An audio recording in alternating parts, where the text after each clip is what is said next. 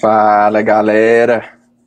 Muito, muito boa noite todo mundo. Estamos começando aí mais um, um Sal Podcast, hoje com do rap, velho. Fala, Snella. E aí? e aí, galera, boa noite a todos. E aí, Ojeda? Bom, meu irmão? Bom, Ojeda, Ojeda parece neutral. Aí, voltou. Tá sem áudio lá. É, você tá sem áudio, Ojeda. Aí. Boa noite, salve aí. Agora sim. Bom, começando só o podcast de hoje, hoje com o do rap, vamos trocar uma ideia da hora aí. Antes da gente começar, quero falar aqui do Libertários Afiliados, né? Para quem não conhece, Libertários Afiliados ele é um, um canal que a gente tem no Telegram, onde a gente também tem as redes sociais, que a gente faz divulgações aí de negócios, produtos, é, empreendimentos de libertários, é, Muamba, enfim, seja lá que o cara negocia, troca com a galera aí, quiser anunciar com a gente aí, a gente tem os perfis aí no Twitter, no Instagram, no Facebook, tem um canal no Telegram. A gente fez um canal agora de networking para quem quiser conhecer outros libertários que tem negócios, tem empreendimentos, está procurando vaga de trabalho, coisa do tipo. Entra lá no nosso canal no Telegram, né, no nosso grupo do Telegram, grupo do Network. A gente vai deixar o link aí depois para quem quiser depois acessar. É, hoje. Cara, tem, tinha mais um recado, não tinha? Ou era só isso? Só isso. Acho, acho que era só isso mesmo. É, porque é, era só isso mesmo. Bom, e aí, ô Cheller, Cheller do rap, mano. Cara, yeah. é, Velho, hoje eu passei o dia inteiro escutando o seu som, mano. Hoje eu cheguei e falei, pô, vou escutar o som do cara. Eu já tinha escutado umas músicas, a gente falei mais cedo para você. E. E assim, uma parada que eu, uma parada que eu queria te perguntar, velho. Assim, que, é, quando, quando que tu começou a fazer música, mano? Cara, comecei engraçado, né? É, provavelmente você deve ter chegado no, no, no meu trabalho como vocês são uma galera que já, que já busca conhecimento e, e, e já tem esse engajamento assim com lance de, de lutar por liberdade, eu acho que você deve ter conhecido pelo verdadeiro inimigo, né? Não sei se foi, às vezes é alguma repostagem tal do pessoal que a galera assim libertária tem escutado e tem compartilhado bastante esse som. E essa música, ela conecta muito com a raiz do que me levou a fazer música, desde o início. Eu comecei com, com 15 anos. É, foi em 2008, eu fiz uma música que chamava O Olho de Horas, eu já estava com 18 anos nessa época. Aí eu fiz uma música que já tinha essa pegada assim de levar uma mensagem de reflexão, uma mensagem das pessoas questionar essa, essa questão do desse padrão, questionar o sistema, questionar o lance de autoridade. E mas foi isso, foi 2008 que eu comecei a gravar as primeiras músicas. Eu conheci um, um amigo que um baita do músico, a gente começou a, a correr atrás na época de computador para começar a produzir, porque ele era músico, mas não sabia produzir. E eu já manjava um pouquinho mais de computador mas também nem, nem era músico e nem sabia ainda de é, como produzir música. A gente correu atrás junto e começamos a fazer umas primeiras gravações. Na época, estava até fazendo umas versões de umas músicas americanas, que ele tinha a esposa dele e mais umas meninas que dançavam, e a gente estava tentando fazer um lancezinho assim, é, até mais comercial a ideia, e eu sempre naquela ânsia de querer criar música própria, para passar uma mensagem, né? Uhum. E aí em 2008 foi quando eu comecei a produzir sozinho e também sem conhecimento, tudo autodidata, caía para o YouTube para estudar, para tentar entender como é que fazer as coisas. E aí, aos pouquinhos, eu fui aprendendo. E aí, eu fiz algumas músicas, entre elas, eu fiz essa, que é um dos trabalhos, assim, que de lá para cá eu, eu venho amadurecendo, todos nós vamos aprendendo com o tempo, mas foi uma música que eu sinto muita satisfação de ter feito ela, porque ela, os feedbacks que eu recebo, as pessoas que, que chegam até mim através dela, eu percebo que foi uma música impactante, que causa um choque de consciência, sabe? E foi isso que me levou, assim, a, a, a querer fazer música. Eu me identifiquei com o gênero do rap, que eu já percebia que eu manjava um pouco para fazer rima. Aí eu, eu às vezes, estava na casa do meu primo, meu primo Wesley, a gente ficava muito junto lá na casa dele, juntava os amigos. E quando começou a ter aquele celular com, com toque polifônico, aí tinha uns que você meio que criava uns beatzinhos. Aí nós, uhum. quando tava à toa, a gente colocava os beatzinhos e começava a zoar na cima.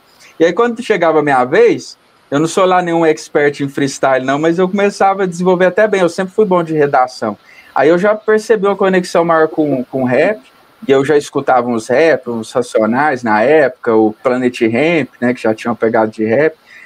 Aí eu identifiquei com o som, e eu sempre tive essa ânsia de falar sobre injustiça, para mim sempre me incomodou muito, sempre questionei muito esse lance de autoridade, e aí acabei usando a música como uma ferramenta disso.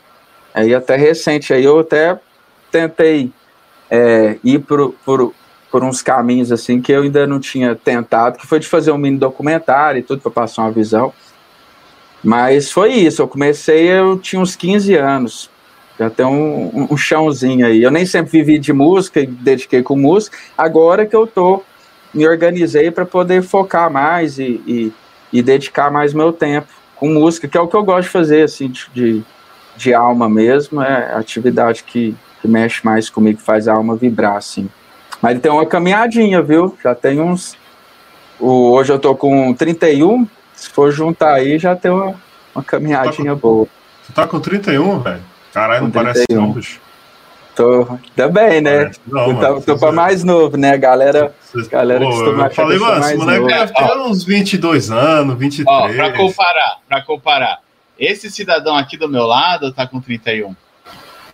Parece? Não, mas ele tá, tá lá, ele tá com, com a pele boa, tá usando muito Baby Johnson ali, ó, tá com a, Cara, eu, eu passo tão, tão creme que eu passo de noite aí, porque eu tava muito. Ai, não, pele tava, Meu Deus. Tava meio zoado, velho. Eu falei, cara, eu preciso cuidar um pouco aí, que senão eu vou chegar com 35 anos só o bagaço, velho. Vai chegar aí, bem, rapaz. Precisei dar uma, dar uma melhorada. Mas, velho. Johnson na cara. Tá cheio do Johnson Baby ali, ó. O cara não, não quer contar não, o segredo passei, dela. Não, mano. É, e, ele é cheirosinho, viu? Ele é cheirosinho, esse menino. É, não é? Não, cara, tem, tem, é. tem uma amiga minha, que é, tem uma amiga minha que ela é meio tarada por esses bagulho de, de creme, tá ligado? Essas receitas. Sei lá, eu acho que ela fica no YouTube vendo o bagulho de. A cada dia ela faz uma receita e ela manda foto com a cara toda pintada, tá ligado?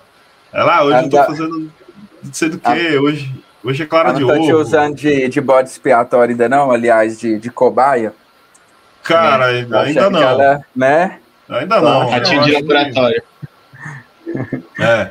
Ele, Mas... ele acha que vai se dar bem, a mina tá maquiando ele. Ei, não, não acho. Ainda vai ela... te entregar, hein? Não, cara, porque ela depois ela pergunta se tá, se tá bonito e tal. Fala, pô, ficou legal, funcionou, né? Aí ela manda as fotos dela lá. Bonita. Você nunca falou que ela tá parecendo um cosplay do Maradona, não? Não, cara, se eu falar que ela tá parecendo cosplay do Chorão, aí, aí dá ruim. Pô, é, você acredita que eu fiz isso do rap? Uma mina tinha postado uma foto que a cara dela ficou mó brancona, assim. E era uma mina, tipo, do movimento libertário tal, que zoa com todo mundo. Aí eu falei, ah, vou zoar também. Fui lá e comentei. Ô, você tá fazendo cosplay do Chorão? Pô, a mina ficou Nossa. brava, velho. Ela ficou Chamou muito brava. pra briga. falou da, falou da estética das mocinhas aí, é arruma pra cabeça.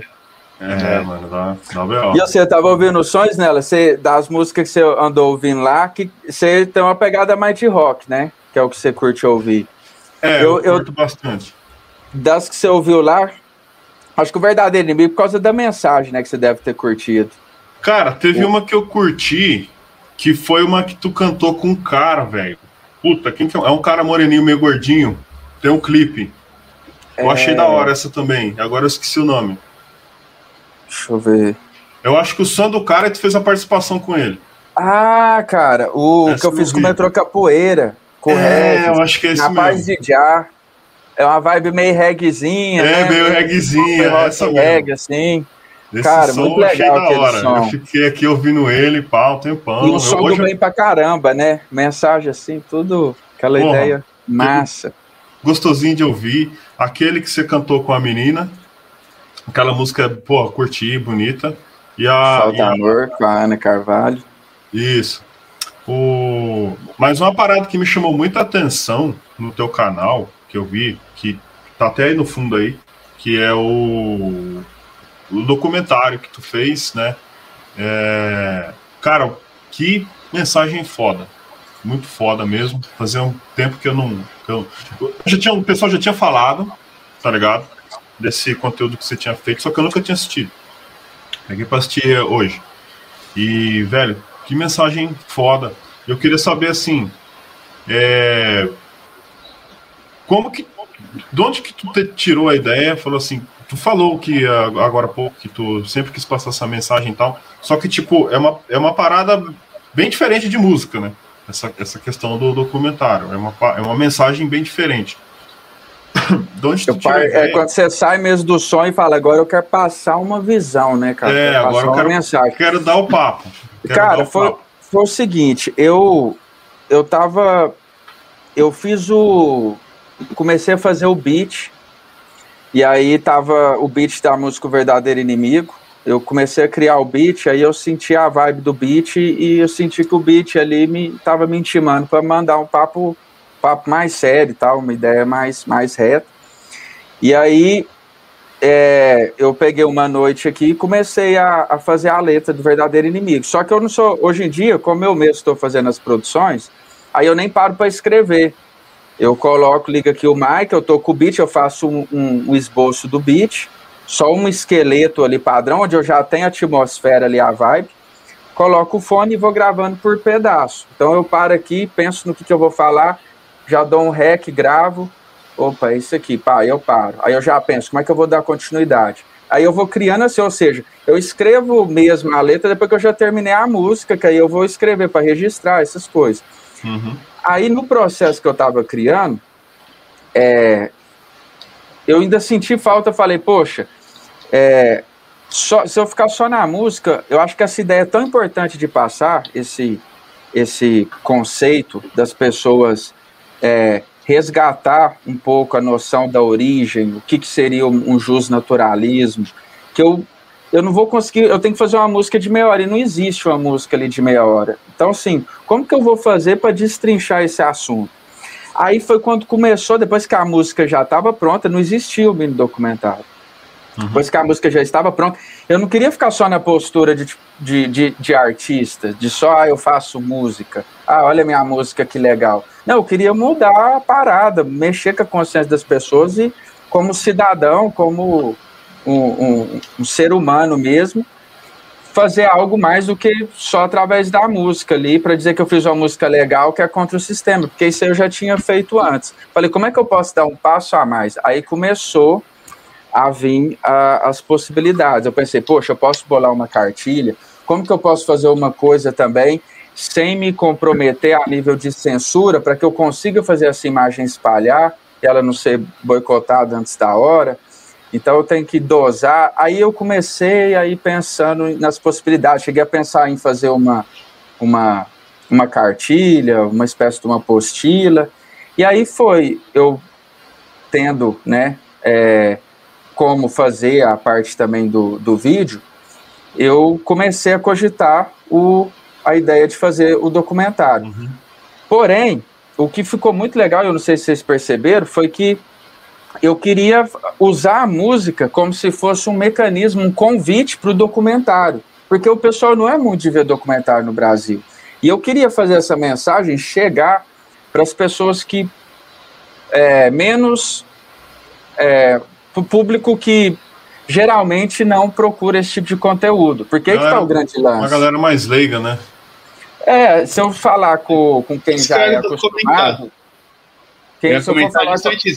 Você está ouvindo a música e aí de repente você está assistindo um documentário e você nem percebe a transição. E, e cara, isso que ficou muito bom.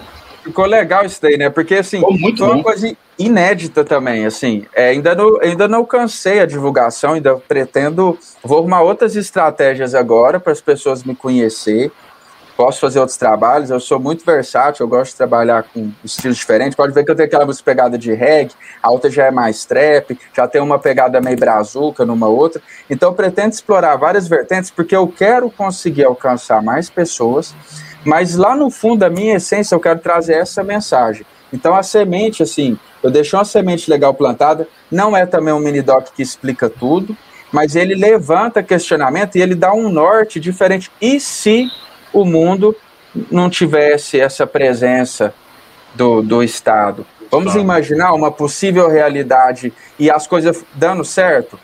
E como que eu posso contar essa história? Aí começou a jornada de como entregar essa mensagem, vincular isso com a música e criar um contexto onde não ficasse um vídeo chato, tipo, ah, o cara vai falar de política agora, vai falar de, de questão Sim. social. Não, eu vou arrumar uma forma de passar isso em forma que isso aí foi bem pro final, eu já estava montando, eu montei um textão e joguei ele todo fora. Eu montei um texto trazendo argumentações, eu falei, cara, isso aqui vai ser o mais do mesmo, e eu não vou conseguir ainda trair a atenção das pessoas que eu quero. Eu vou trair a atenção de quem já busca esse tipo de conhecimento. E eu quero pegar sem o cara perceber, que foi o que você falou, eu quero cara que menos está esperando se envolver e de repente, pum, ele sai dali com um choque de consciência. Então é onde surgiu a ideia de fazer isso em forma de história, aonde eu me joguei no futuro, até por questões e tudo, evitar uma censura, eu fazer isso em forma de historinha. E dessa maneira eu poderia fazer uma coisa didática, para mim associar desde o início e conectar isso com a questão também psicológica, questão, digamos, de certa maneira, espiritual, de onde que surge essa ideia, esse autoritarismo, de onde que surge esse Estado, como que ele foi evoluindo, para onde ele está caminhando, que seria o nosso presente, e dar uma possível saída, uma sugestão, onde um advogado que assistir, de repente, ele vai pensar em soluções dentro da lei do que, que ele pode fazer para melhorar esse mundo e para aquele sentido. O médico fazer outra. Eu, como artista, estou fazendo a minha parte, que é o quê? Entregar informação, trazer uma trilha sonora legal, trazer imagens que mexa com a emoção, que isso conta demais. Você viu as imagens? Não foram. Algumas imagens eles são próprias. Tá muito. Imagens, Quando né? você falou que tá fazendo tudo sozinho, eu, eu me é, assustei. É, é, o que eu queria perguntar para ele agora também. Porque, assim, a impressão que eu tive quando assisti é que é uma equipe com, assim, profissionais mesmo, fazendo toda, uh, tipo, a parte de imagens ficou muito legal porque dá toda uma ambientação cenográfica assim para o enredo que você vai falando. Ficou muito bem feito. Não, e Cara, da hora, eu, eu, o que eu achei muito foda foi tipo o suspense que cria, tá ligado? A cria trilha também, vibe, né? É, mano, cria uma vibe assim que você fica. E a trilha eu, eu, não fugi muito, ela ficou o tempo inteiro, e aí eu joguei algum, alguns efeitinhos assim para distrair um pouco a atenção. De vez em quando efeitos sonoros, uma tropa andando, véio, toc, toc, toc. Então, cara, é uma baita de uma pesquisa ali, deu Quanto, um trampo. Quanto fiquei... tempo você demorou para fazer isso aí, velho? Cara, o, o, o verdadeiro inimigo é, eu não, eu fi, fiz a música. Quando eu entrei para mexer com as partes do, do vídeo, eu peguei firme e fui para terminar. Mas houve uma distância da música com a parte do, dos vídeos. O clipe, inclusive, eu fiz com os parceiros meus da Soul Cinema. Os caras braçou a causa. Eu já tinha um, um, um roteiro pré-concebido e na hora que eu sentei, apresentei a ideia, o, o, o Souf, que é o Luiz Souf, colou junto e e acrescentou várias ideias. A gente terminou de montar o roteiro junto para fazer o clipe. E eu já sabia que eu ia fazer um lance do doc quando eu fui fazer o clipe. Uhum. Mas a gente já foi pensando em como conectar esse doc com, com o, o, o clipe com o doc. Aí foi quando a, a gente é, teve algumas ideias que eu já tinha pensado num convite. Eu falei assim, poxa, eu posso fazer um lance que na história do clipe, que já era a ideia inicial, eu vou pôr a galera tipo presa numa Matrix e eu vou chegar lá e vou estar tá despertando essa galera. E, e eu preciso criar uma maneira de entregar uma solução para essas pessoas. Eu estou despertando, mas despertando para quê? E aí no clipe eu simbolizei o poder das armas e o poder do conhecimento, com um livro e com uma arma. E aí foi quando me veio a ideia de fazer Aí foi um lance assim que você me perguntou do tempo, né? Foram uns quatro meses, cara, assim, que eu fiquei com o meu mundo psicológico muito envolvido. Inclusive, assim, foi muito desgastante, porque na hora de fazer tudo isso, se preocupar com a forma de passar, como que eu vou falar sobre assuntos delicados e não bater no filtro das pessoas. Porque dependendo do jeito que você fala, você já afasta o cara que poderia ver sentido e conectar com você. Então, assim, e se é você. Nem só das pessoas, né? Se for parar a pensar o filtro também hoje, todas as redes sociais têm um, filtro gigantesco. O próprio Facebook, ali, tem umas duas vezes que você comenta ali de corona, você sabe? Sim. Hoje, se você posta um vídeo hoje, em 2021, com essa palavra, o Facebook já está boicotando. Exato. Ainda, então, e, e, e, ainda junta essa questão. Você fala que você é de arma, aí já vai falar que você ou é direita, que você é não sei o quê, o outro fala que é a favor de aborto, já vai falar que ele é alguma coisa, o cara dá um comentário, você é um machista. Então, assim, ficou, ficou difícil de a comunicar. Essa é uma das estratégias do dividir para conquistar, né? E eu, as pessoas, é, muitas das vezes, eu costumo ter uma paciência, uma didática legal na hora de conversar. E quando eu conecto, cara, eu converso com um cara rico, eu converso com uma pessoa de, de baixa renda, e eu consigo enxergar que, no fundo, a gente se assemelha em muitos aspectos. Porém, dependendo da forma que você comunica, por causa de um filtro, a pessoa, antes de se conectar com você, que muitas às vezes ela até pensa igual, mas por uma questão de, de razão, ou sentir que o seu grupo se sentir privilegiada ali, que faz parte do grupo mais inteligente, ela já te boicota antes de você conseguir explicar. Então eu tentei é, tirar o máximo dessas, dessas roupagens, vamos dizer assim, para me conseguir trazer o argumento. E aí foi por isso que veio essa ideia de usar, usar muitas imagens para me ajudar e construir uma coisa bem didática, porque é igual uma historinha que você está contando para uma criança há muito tempo e tal, né?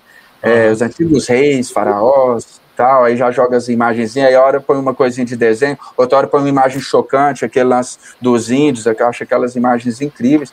Inclusive, eu peguei muitas imagens, eu dei crédito a esses materiais, que, que foi assim, ao longo de muitos anos, de muita coisa que eu fui vendo, na hora de montar o doc, eu fui lembrando disso. Aí eu caí na pesquisa para achar, para conseguir as imagens, conseguir questão de. de de direito e citar os créditos tudo certinho para mim poder lançar o material e não ter e não ser barrado no YouTube também, porque o YouTube consegue detectar esse lance de imagem e tudo. Então, se foi foi o trampo e outra coisa, o, o, um dos trampos também muito interessante que eu nunca tinha feito foi criar a trilha sonora, porque eu conectei a trilha do doc com a, a trilha da música. Então você percebe que a, a, trilha ela dança e de repente ela cai até no beat da música, uhum. numa parte lá no começo, no final aquela guitarrinha. É, é aquilo que eu falei, você tá ouvindo uma música, de repente, sem perceber, você tá assistindo um documentário, aí no meio do documentário você tá ouvindo uma música e você tá curtindo e recebendo informações que muitas vezes você não, não conhece ou não, tem, não tinha acesso, eu achei fantástico. E aí o, o, o, cara, e o que, que, eu, que é muito legal, assim, é que o que está acontecendo na história do clipe é o que está acontecendo na história real de quem está vendo o clipe. Eu não invadi o sistema, e apresentei uma ideia para as pessoas ali, para e no clipe eu indico uma gaveta, eu falo, oh, pega sua, sua parada aqui na gaveta. As pessoas, ah, tá lá o livro da URL, aí eu também criei esse conceito de URL, que está ligado à sigla de, do campo de busca da internet, que é onde a gente põe o www, que é uma URL, né? E conectei isso com união, respeito e liberdade, ou seja, a URL seria a internet, a informação descentralizada, contra a BBB Corp. Eu fiz isso em forma de historinha, justamente para me poder contar da forma que eu fiz no Minidoc, onde a Big Brother Broadcast, que é o BBB, fazendo também uma conexão com a obra do George Orwell, de 1984, seria a empresa do mal. Até o símbolo ali do BBB, é, ele ficou parecido com 666, para dar aquela conexão ali com algo uhum. maligno, né? E e aí a URL entra, quer dizer, informação descentralizada entrando para tirar as pessoas da programação. Então, quando você termina de ver o clipe, eu invado ali e, a, e o que eu, o, o personagem que aparece no clipe para as pessoas mandando pegar é o que aparece no final falando para o cara pegar o livro da URL, que eu contei o livro em forma de história narrada, também porque seria uma forma melhor de, de chegar até as pessoas do que pôr uma leitura ali, quem que ia parar para ler, né, e tudo. Aí eu tive que criar também essa situação do livro, fazer o livro URL, criar aquelas artes, as imagens dos capítulos, porque na hora que eu vou contando a história, tem aquelas imagens, e aquilo ali foi criado, quer dizer, o URL, o símbolo da URL, foi eu que criei, criei tudo para conseguir entregar, assim. Então foi um trabalho, cara, que é, inclusive inovador, porque eu, eu nunca vi um trabalho tão homogêneo de uma música e um mini documentário se conectar, ainda rola esse lance de um movimento e que é uma coisa real, o, a URL, para mim, ela não é só uma arte. É onde eu falo que eu quis sair da música e falar, cara, eu quero fazer uma parada que, que realmente cause mudança. E hoje uma pessoa que compartilha esse material pode realmente mudar a vida de outra pessoa de forma profunda. Então, saiu assim da, da cena da música e passou realmente para um trabalho que eu considero que é uma missão, de passar uma mensagem, de passar aquilo que eu, que eu acredito que, que tem valor e compartilhar isso. Então foi muito legal, cara. Foi uma experiência assim inovadora e, e eu fiquei muito feliz com, com, o resultado final, porque dentro das minhas possibilidades, a, a, ainda além do valor da mensagem, acho que o valor da produção também ficou ficou num nível massa, sabe? Nível ficou eu muito bom para falar, mas ficou top, ficou uma coisa que, que realmente o cara olha e fala assim, não, o negócio que foi caprichado, foi o negócio. Ah, você vê aqui no chat, ó, o Branks Gamer falou: Você é um artista completo. Salve, Branks. Não, e eu tô ouvindo ele, eu tô ouvindo o Chandler falar, e eu tô na cabeça assim, caralho, velho. Porra, tem que fazer um, um, um, tipo um mini seriado dessa, desse, de, desse, dessa parada, tá ligado? É, Poxa, cara. Os cara, falaram, eu... cara, e o livro? Cadê o livro? Eu quero comprar o livro e tal, o livro da URL. E tipo é. assim, não existe o livro, assim, o conteúdo dele a, o conceito da URL é aquilo que está no, do, no, no, documentário, né? Que é, é o, o, protocolo URL é União, Respeito e Liberdade, que é o que uhum. eu transmiti ali. Mas não foi feito, não existe o livro, existe aqui. Eu fiz um trabalho de, de fazer o, as artes, né?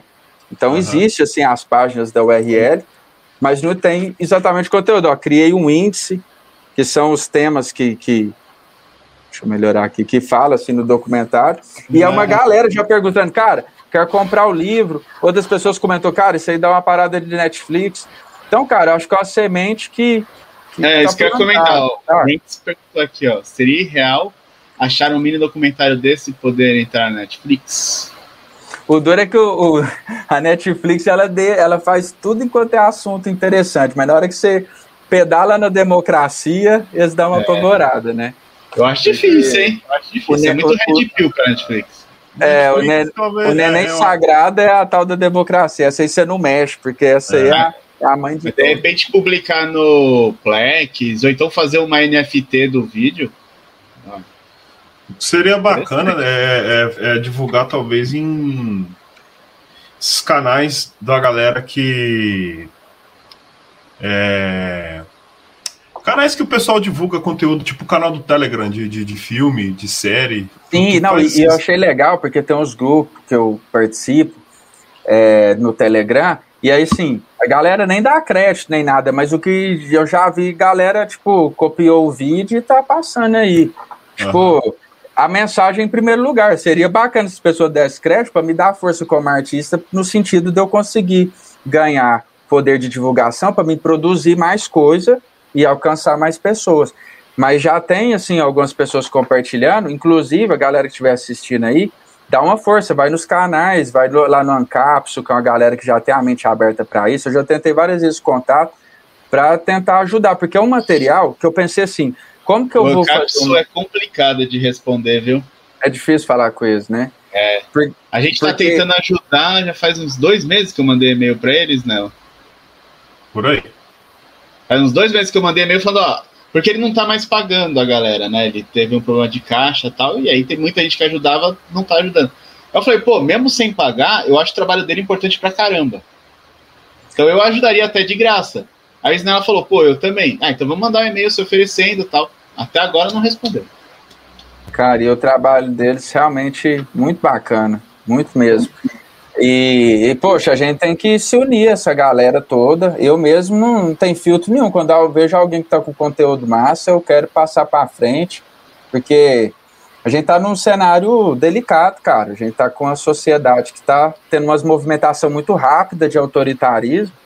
E se a gente não lutar aí na cultura, é, vai interferir no, dentro da nossa casa, no dia a dia. Não é só um lance de, de conseguir status na internet. Então, assim, é, é uma responsabilidade mesmo, né? Que eu estou usando a, a, minha capacidade na arte de, de lutar por uma coisa que, que realmente não é só lutar por uma carreira, é lutar como ser humano. Para mim, não ter amanhã um cara batendo na minha porta com um papelzinho de não sei lá quem e, e vir arrancar minha liberdade, dizer a hora que eu tenho que estar em casa, sair, que é coisa. Ou você, a gente tá já experimentando, as pessoas têm que se humilhar, implorar para trabalhar umas coisas sem. Sem noção, cara. Você não põe comida na minha mesa, assim, tem hora que a gente tem que largar essas.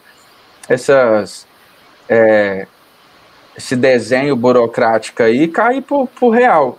Irmão, você não tá pondo comida na minha mesa. E aí você quer me impedir de eu colocar?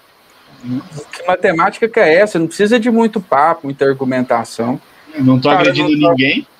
Não tô agredindo ninguém. Tô fazendo de forma voluntária. Então, assim, é um momento importantíssimo da gente unir força aí, a galera compartilhar bastante. O meu, minha vontade foi fazer um trabalho bonito que, e, e que não ferisse ninguém, para ninguém, assim, é, até para ajudar para a pessoa. Muitas vezes a pessoa quer dar uma ideia, ela não consegue explicar a ideia. E eu tentei fazer em 20 minutos, falar muita coisa e criar isso em forma de, de história didática para facilitar para quem já pensa assim, mas não consegue se comunicar.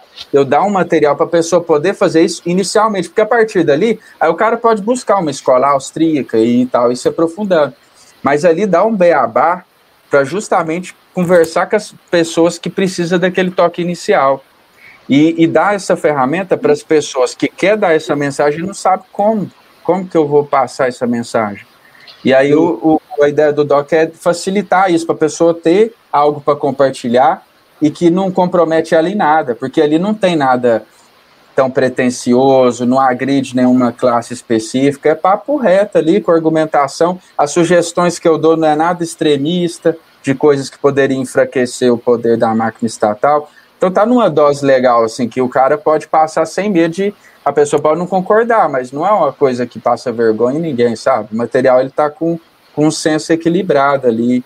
Porque eu acho, acho interessante é, a quantidade de rappers libertários que tem surgido, porque o rap ele surge justamente como uma resposta ao sistema, a agressões do sistema, a, a injustiças, né, como uma um som de revolta, né, tanto que se fala em rap de protesto. E, de repente, no meio dos anos 90, ali virou uma chavinha e passou a ser uma coisa mais comercial mesmo, que nem você estava falando no começo, música comercial, que é mais fácil de digerir e tal, mais fácil de popularizar, mas de repente você não passa uma mensagem. E hoje a gente tem aí uma quantidade até que interessante de rappers libertários surgindo, e isso é muito bom.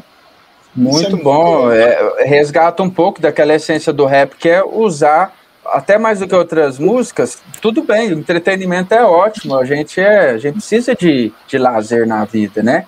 E cada um tem que também ver o seu papel.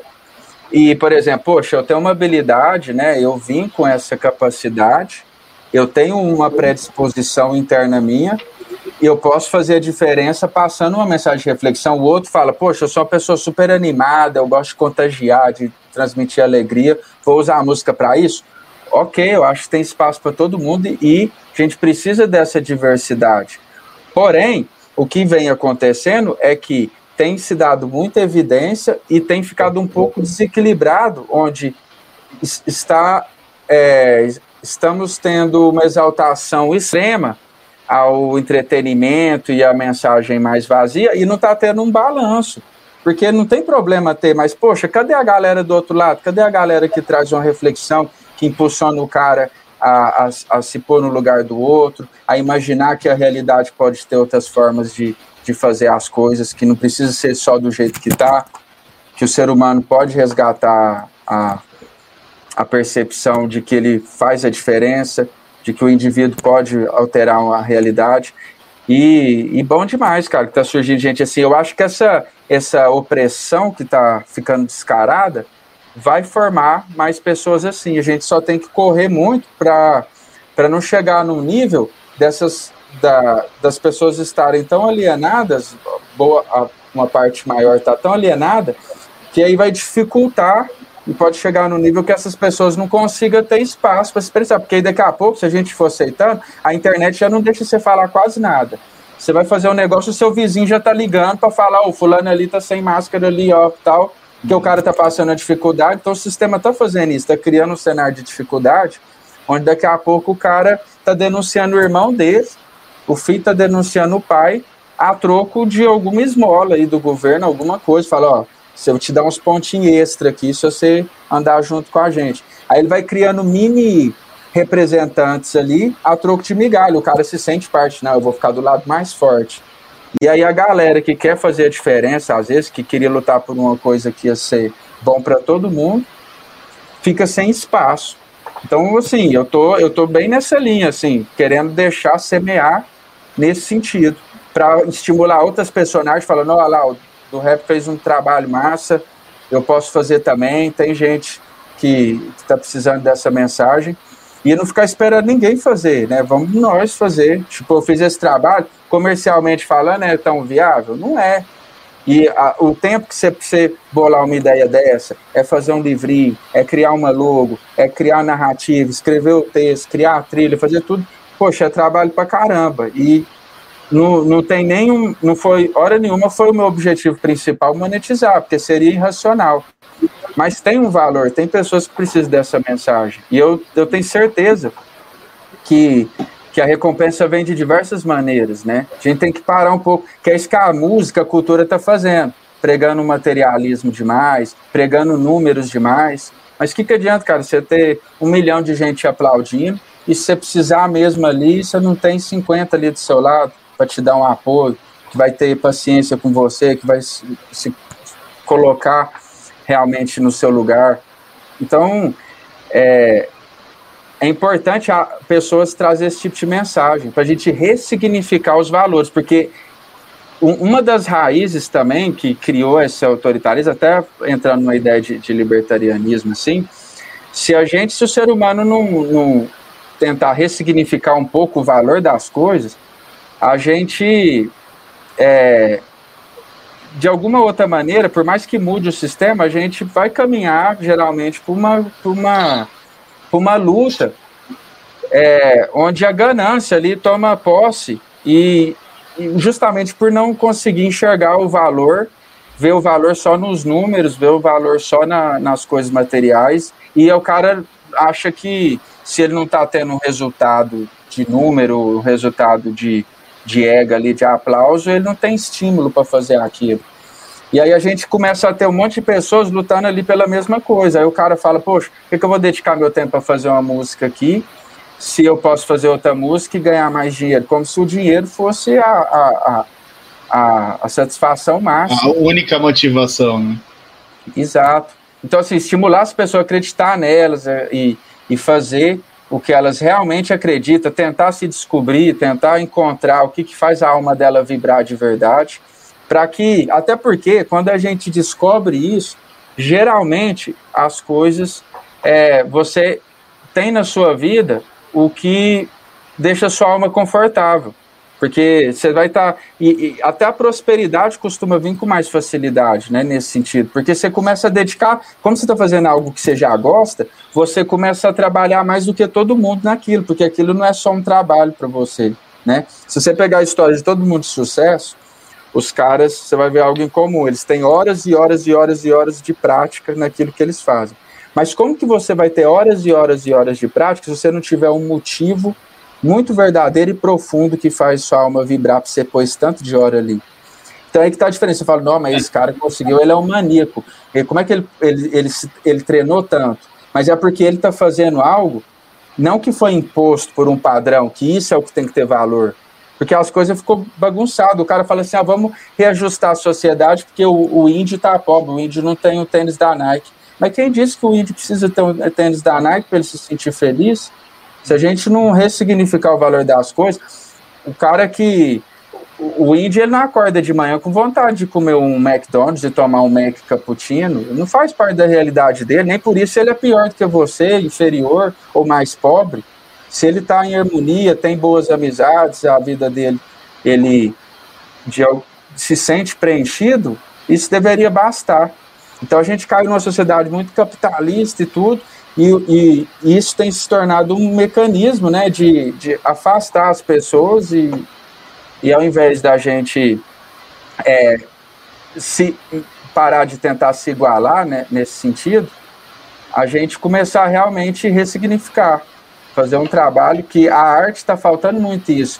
Tipo, um, lançar ideias nas pessoas que estimulem elas serem elas mesmas, elas dar valor naquilo que, naquilo Hoje, que elas sentem, saca?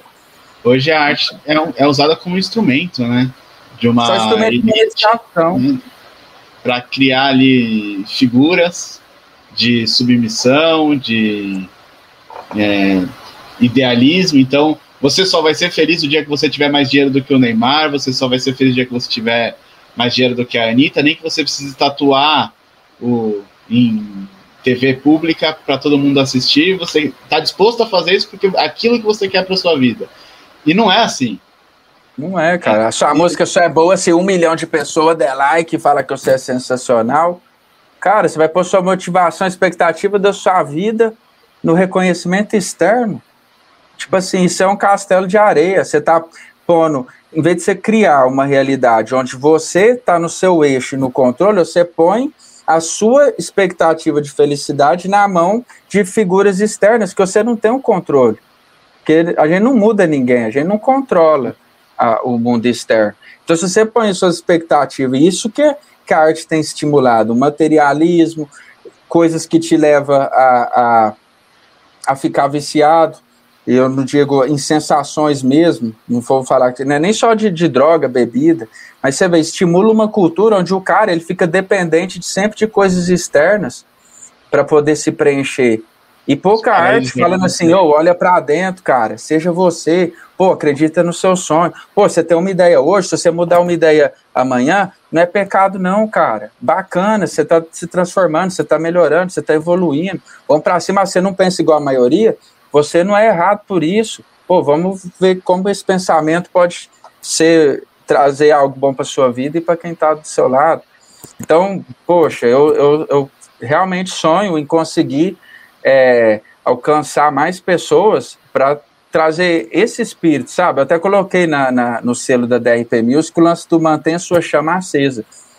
Que é isso, cara. A gente tem que manter nossa chama acesa, independente de, do, do que o mundo externo. A gente tem que ser inteligente para a gente não ser oprimido né, na sociedade, ter uma certa inteligência. Mas, cara, quando mexer com seus valores, mexer com por exemplo, com a liberdade, que é uma coisa que eu zelo muito, poxa, você tem que ser um guerreiro, você tem que defender aquilo, defender seus propósitos, buscar um, um sentido para a sua vida que, que surja realmente de uma reflexão mais íntima de você com você mesmo e não desses padrões aí impostos.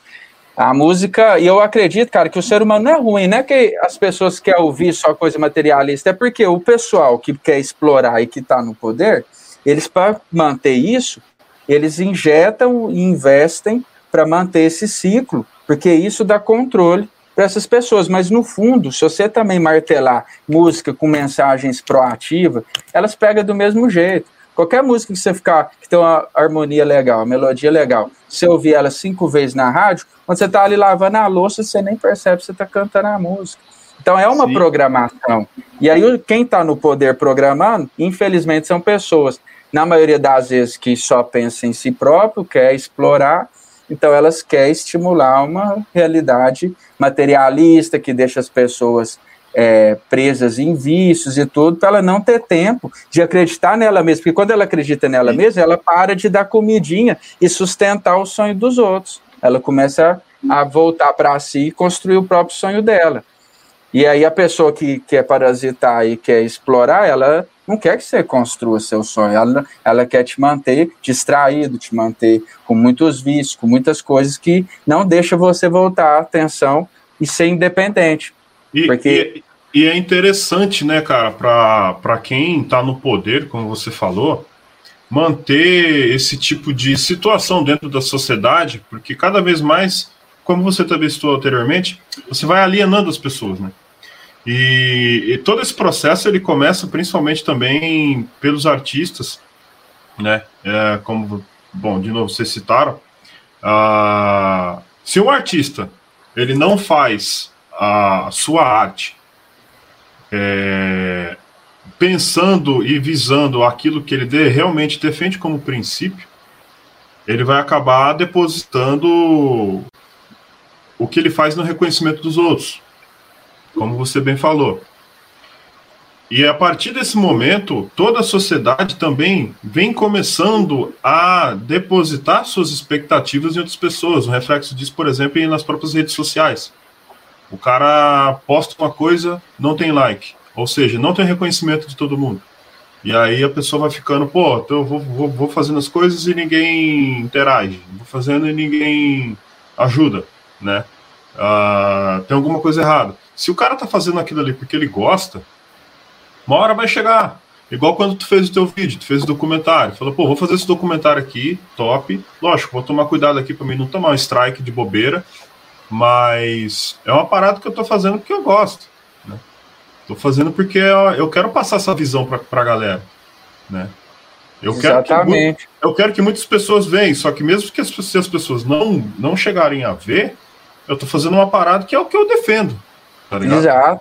Exato. Então, assim, Lógico que existe alguns contrastes. Às vezes você investe um puta tempo e aí você cria uma referência de que até as pessoas ao seu lado, elas, até pessoas próximas que, que torcem por você, que gostam de você de verdade, como elas também estão tá nesse, nesse, nesse padrão onde o sucesso é baseado no quanto que você ganha e nos números, ela até fala assim, você vê as pessoas ficando com dó de você, tipo assim, nossa, você põe tanto esforço, tanta energia, vem um cara lá, faz ali o balacobaco de não sei lá o que, e o cara, pum, e você tá aí, pá, dia e noite, preocupado com cada detalhezinho, negocinho do símbolo, tal, em tal lugar, e aí as pessoas olham assim e falam, é, olha para você, tipo, às vezes até com dó, e aí é onde você tem que realmente saber o que, que você está fazendo e por que, que você está fazendo. Então, se a gente tiver pessoas. É, porque os frutos às vezes não vêm na mesma hora. Mas se você está plantando, cara, eu nunca vi um cara plantar chuchu e colher abóbora. Então você tem que ver a lei da natureza, ela é assim. Se você está plantando um negócio, cara, plantando uma parada para. Tipo, eu posso estar equivocado nos meus pensamentos, mas eu sei que né, no momento que eu estava criando isso aqui, eu não estava pensando só em mim, eu estava realmente fazendo uma coisa para causar um despertar, para levar uma percepção, levar uma elucidar, trazer lucidez ali para a pessoa é, ver a realidade de outras maneiras. Se eu estou plantando isso, cara, eu vou colher isso. Provavelmente eu vou cada vez mais conhecer outras pessoas que também vai me ensinar algo. E, e se você tem luz na sua vida, se você tem uma percepção legal, você aprende a transformar limão em, em limonada. E acho que esse que é o grande segredo. Quantas pessoas a gente já viu podre de rica, também caem na depressão, outros também caem na depressão porque é pobre, ou seja, o, o que faz a gente estar bem é um conjunto de coisas. E acho que uma das coisas que mais soma nesse processo é você ser sincero com você mesmo e não querer se moldar e fazer parte de um padrão só para ser aceito. Porque se você estiver sacrificando, se, seu, se, se você estiver sacrificando a sua verdadeira essência só para o reconhecimento externo, você vai colher o fruto disso. Porque a todo momento a gente está plantando, não existe pit stop, eu posso não falar nada, até não fazer alguma coisa é uma escolha. Quando você fala, eu não vou fazer uma escolha, você está fazendo a escolha de não fazer. Ou seja, o tempo inteiro você está plantando alguma coisa. Essa conversa, esse momento aqui, nós estamos plantando uma semente com o que a gente está falando, nosso verbo está criando. Então, se a gente pôr mais atenção nisso e falar, poxa, cara, eu quero plasmar uma vida onde eu vivo a minha verdade, onde eu conheço as minhas, onde eu aprendo comigo mesmo, onde eu colho os frutos da, das, das escolhas que eu faço.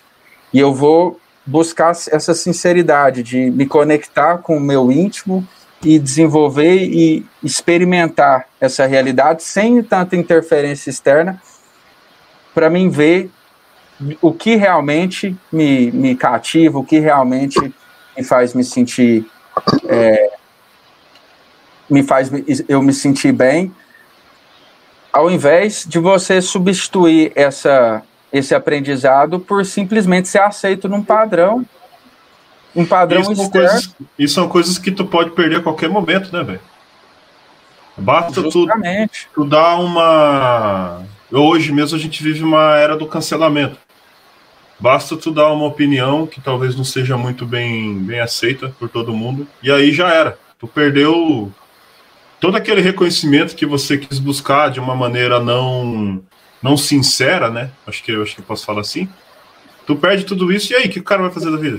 É, o que, que fica realmente para você? Quer dizer, você pôs toda a sua energia numa, numa estrutura externa que não depende de você, que outro pode ir lá e chutar o, o muro e ele desmoronar. Agora, se você constrói dentro de você, se você planta a raiz dentro de você, se você planta esse tipo de semente, por mais que ela não dê uma, um, um resultado, né, todo glorioso ali externamente, você está plantando uma, um tipo de raiz que duradoura, cara, que ninguém vai te tirar. Tipo, ó, eu fiz o meu trabalho, amanhã se for criticado, amanhã se, se acontecer qualquer coisa, eu tenho uma, uma certeza dentro de mim que eu fui sincero comigo mesmo, que eu segui a minha intuição, que eu fiz o que eu verdadeiramente acreditava, e aí pode tirar do ar amanhã e, e, e, todo mundo me crucificar por isso, que eu vou carregar, pode até me causar algum desconforto, um ataque externo, alguma coisa, mas eu vou carregar em mim assim, uma paz de ter sido verdadeiro comigo mesmo. E eu acho incrível como que tem tanta artista, né, sendo omisso, cara. Os caras é, podia, poxa, eu fico vendo aí o tanto de gente que o cara consegue pôr um, um, uma multidão de pessoas dentro de um estádio assim, ó. E aí o, os caras não usar essa força para é. promover assim ações que que pudesse trazer assim um, principalmente nesse momento que a gente está vivendo, umas transformações. Eu não digo do cara impor a ideia dele, mas de trazer ideias que viabilizar, as né? pessoas, né? É, as pessoas refletir, ó, oh, galera, isso aqui não está fazendo muito sentido, não, e tal. Não, os caras não se posicionam, fica só no marketingzinho e tal, as coisinhas de marca ali, seguindo os protocolos que, que o Estado ali está tá colocando. Então, essa falta de, de. Isso mostra o nível de, de corrupção, né? O cara vem de baixo, aí ele consegue uma coisinha, ele falou: opa, agora que eu consegui meu lugar na sombra, vou fazer de tudo para me manter. E aí, onde os caras que tá em cima ali falam: irmão, você custou chegar aqui, você vai pôr tudo a perder, sua família tá de boa, seu, seu pai tá bem, o fulano tá bem. Você vai pôr. Cara, você veio lá de baixo, você custou chegar aqui, agora você tá com nós, irmão, fica na maciota. Seu filho tem plano de, de saúde, você vai arriscar mesmo? Exato, você vai se expor e tal. E aí os caras. É, porque o cara tá escravo dessa dependência da aceitação externa, porque o cara é a diferença do cara que, que realmente vive a essência e o cara que tá com a, a vida dele, de certa maneira, você pode ter certeza que aparentemente também tá tudo bem, mas a pessoa sente também. Só cada um sabe onde seu calar perto. Como que é no íntimo dessa pessoa? Você acha que essa pessoa às vezes não se sente hipócrita? Ela tem vontade de falar e tudo.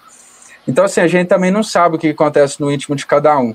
Mas muitas pessoas que é, aparentemente estão aí no, no, no bem bom, elas estão presas também numa engrenagem muito foda, onde ela depositou tanto a, a vida dela na estrutura externa que agora ela fica refém disso.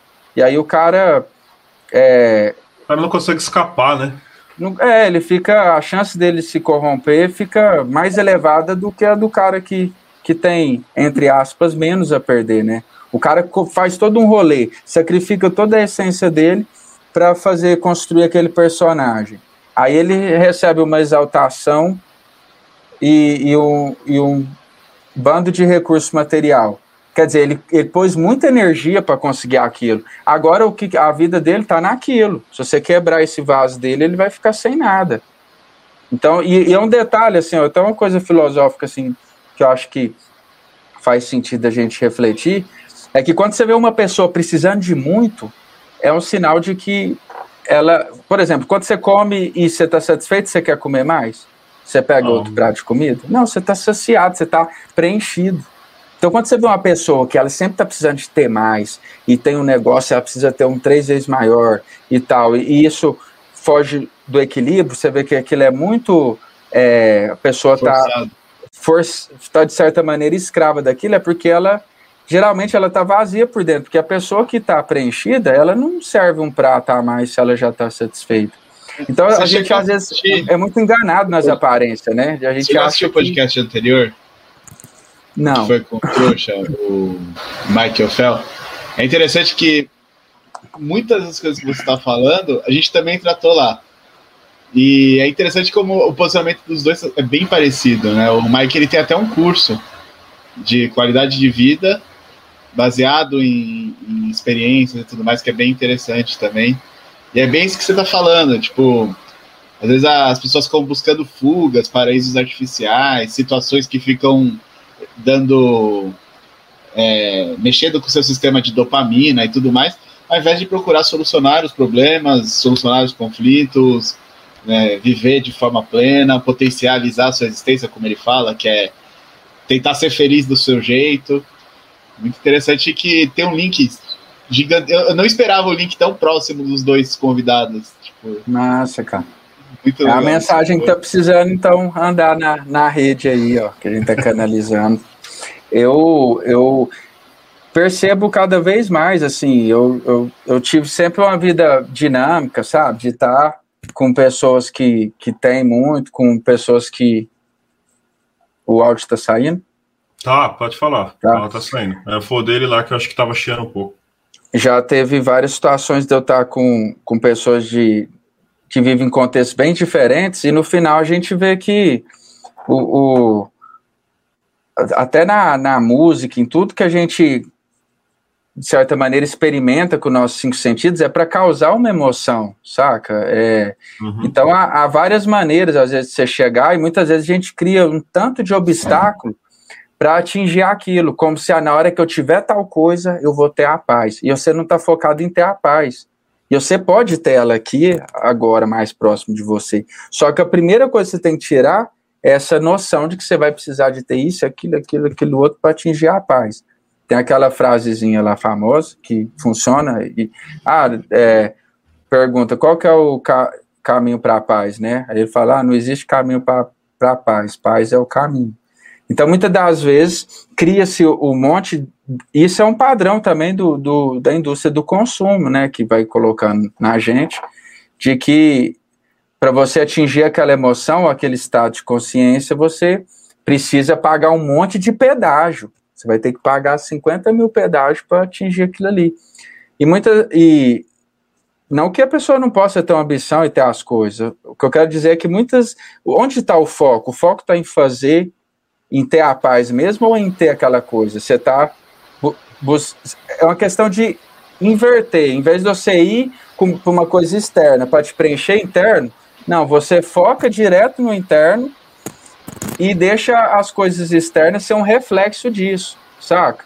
Porque a gente precisa das coisas, é muito foda também você não ter recurso, isso gera problemas, isso gera um tipo de estresse, mas é, esse, esse desenho de que você precisa de, de, de ser famoso para realizar na arte, você precisa de ter tal objeto para você se sentir bem, eu, eu percebo por ver realidades diferentes assim ao meu redor e já ter assim experimentado é, situações bem diversas, bem diferentes umas das outras, que é uma questão de, de, de mudar o foco e de você tentar realmente sintonizar e sentir aqui agora dentro de você, trabalhar mais na sua, tirar em vez de você querer preencher todas essas necessidades, que muitas das vezes elas foram colocadas na sua cabeça, elas não são reais, você cria uma necessidade artificial, ao invés de você correr pra caramba para preencher essas necessidades, porque se ela for artificial, você não estiver fazendo uma coisa real da sua essência,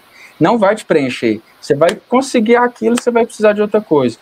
Então, ao invés de ficar correndo tanto para preencher essa, essa, essas necessidades, por que não a gente trabalhar uma, uma forma de diminuir essas necessidades? Que é um caminho muito mais curto e que depende muito mais só de você. Poxa, eu realmente preciso disso. As pessoas estão tá tão alienadas, elas não param, às vezes, para usar a imaginação. Deixa eu me imaginar, então, dentro dessa casa e tal. Quem que eu ia ligar agora para chamar para estar tá aqui na minha casa? Vamos imaginar eu uma semana dentro da casa. Eu tenho minha espuma de ba minha banheira de espuma, e aí eu fico segunda, terça, quarta, quinta. Ah, mas vai me dar vontade de fazer uma coisa diferente. Quem que eu vou chamar? Ah, vou querer chamar o Klebin, que é meu parceiro, e nós fica bem. Cara, pega o telefone e chama o Klebin agora, que vocês vão sentir mais ou menos essa emoção que você ia sentir ali. Deu um exemplo bobo aqui rápido, uhum. mas quando a gente para realmente para imaginar, você começa a ver que muitas dessas parafernálias que você paga um pedágio altíssimo e paga muito tempo e esforço, e às vezes não é o que vai te preencher, pode até ser, mas que seja consciente, que não seja uma coisa assim é, feita de forma sem uma reflexão an antes, que tem muita gente correndo de. Não, você precisa ser profissional, você precisa formar. Você precisa formar, precisa. Aí a mãe, o pai, já bem todo mundo coloca aquela ideia, o cara já cria aquela pressão. Aí ele corre, corre atrás daquilo, poxa, o cara nem parou para realmente ver o que, que ele gostava de fazer. Aí ele correu lá, fez a faculdade. Então é. é enfim, essa, essa ideia que eu. E a parada aqui a... era de prestar atenção nisso, sabe? Eliminar e... as necessidades ao invés de se matar para preencher um milhão de, de necessidades é. que às vezes nem é real, é uma coisa colocada na sua cabeça, né? É uma parada que assim vem de certa maneira deprimindo toda a sociedade, essa necessidade de preencher a sua essência com coisas externas. Tava falando aí, sabe o que, que eu tava lembrando? Já assistiu o Clube da Luta? Clube da Luta, muitos anos.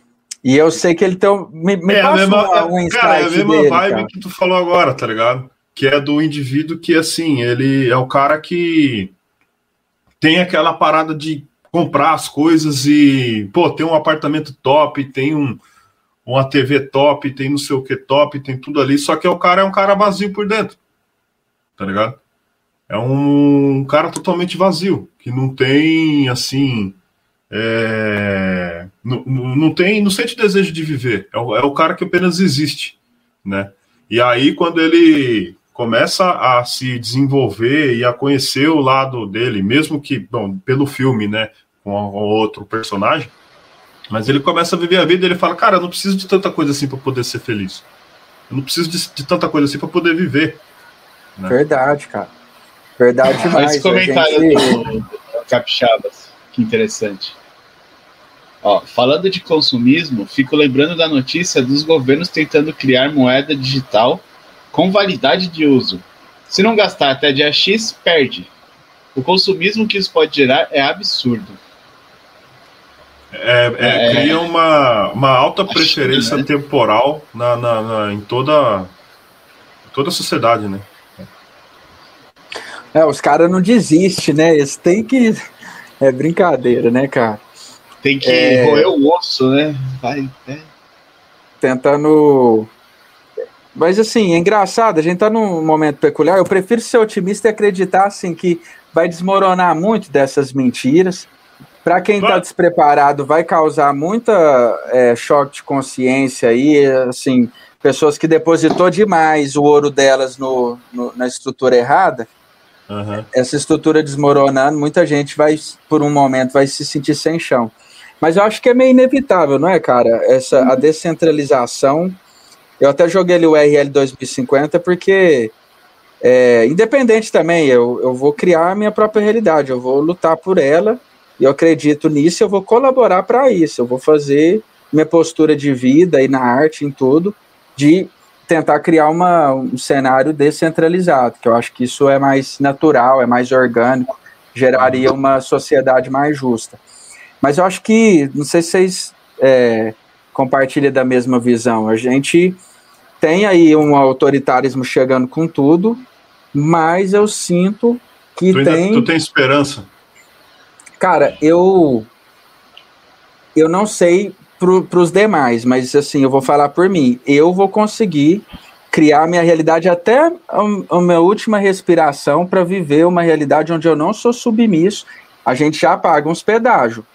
Mas assim, uhum. é, eu estou disposto a ir até o fim mesmo, em todos os sentidos, até as últimas consequências para lutar por liberdade. Quando chegar num viés que eu ver que, opa, que feriu minha dignidade, então assim, eu quero ser essa inspiração para as pessoas. É aí onde entra naquele lance. O mundo vai acabar antes ou depois, se vamos tomar conta da tirania. Cara, o do rap, você que tá aí, quem está escutando agora, Cara, seja seu guerreiro e vai até as últimas consequências, irmão. Acredita na sua parada, acredita nos seus valores e vamos junto até o fim. Porque aí é onde entra. O meu foco não está no mundo não virar problema, né? Fazer o quê? Agora, eu gostaria, estou tentando antes dos 45 do segundo fazer alguma coisa. Eu enxergo uma esperança e, estou lutando no nível coletivo, no sentido de até estar tá fazendo isso na arte, mas eu não vou largar nunca a guerra individual. Então, assim, eu tenho buscado, igual a gente está comentando aí de cripto, poxa, a galera aqui, ó, que tem uma mente aberta, vamos se informar, vamos procurar mecanismos descentralizados, vamos procurar formas de financiar menos as estruturas que a gente não acredita. Poxa, você acha que tal ideologia de tal artista não é legal? Evita financiar ele, entendeu? Vamos criar essa consciência, porque parece que a estrutura acaba sendo forte porque a mente das pessoas está sendo tomada, mas no fundo, em termos de número, o sistema, esse sistema impositor, tirânico, ele, ele em números, ele é pequeno.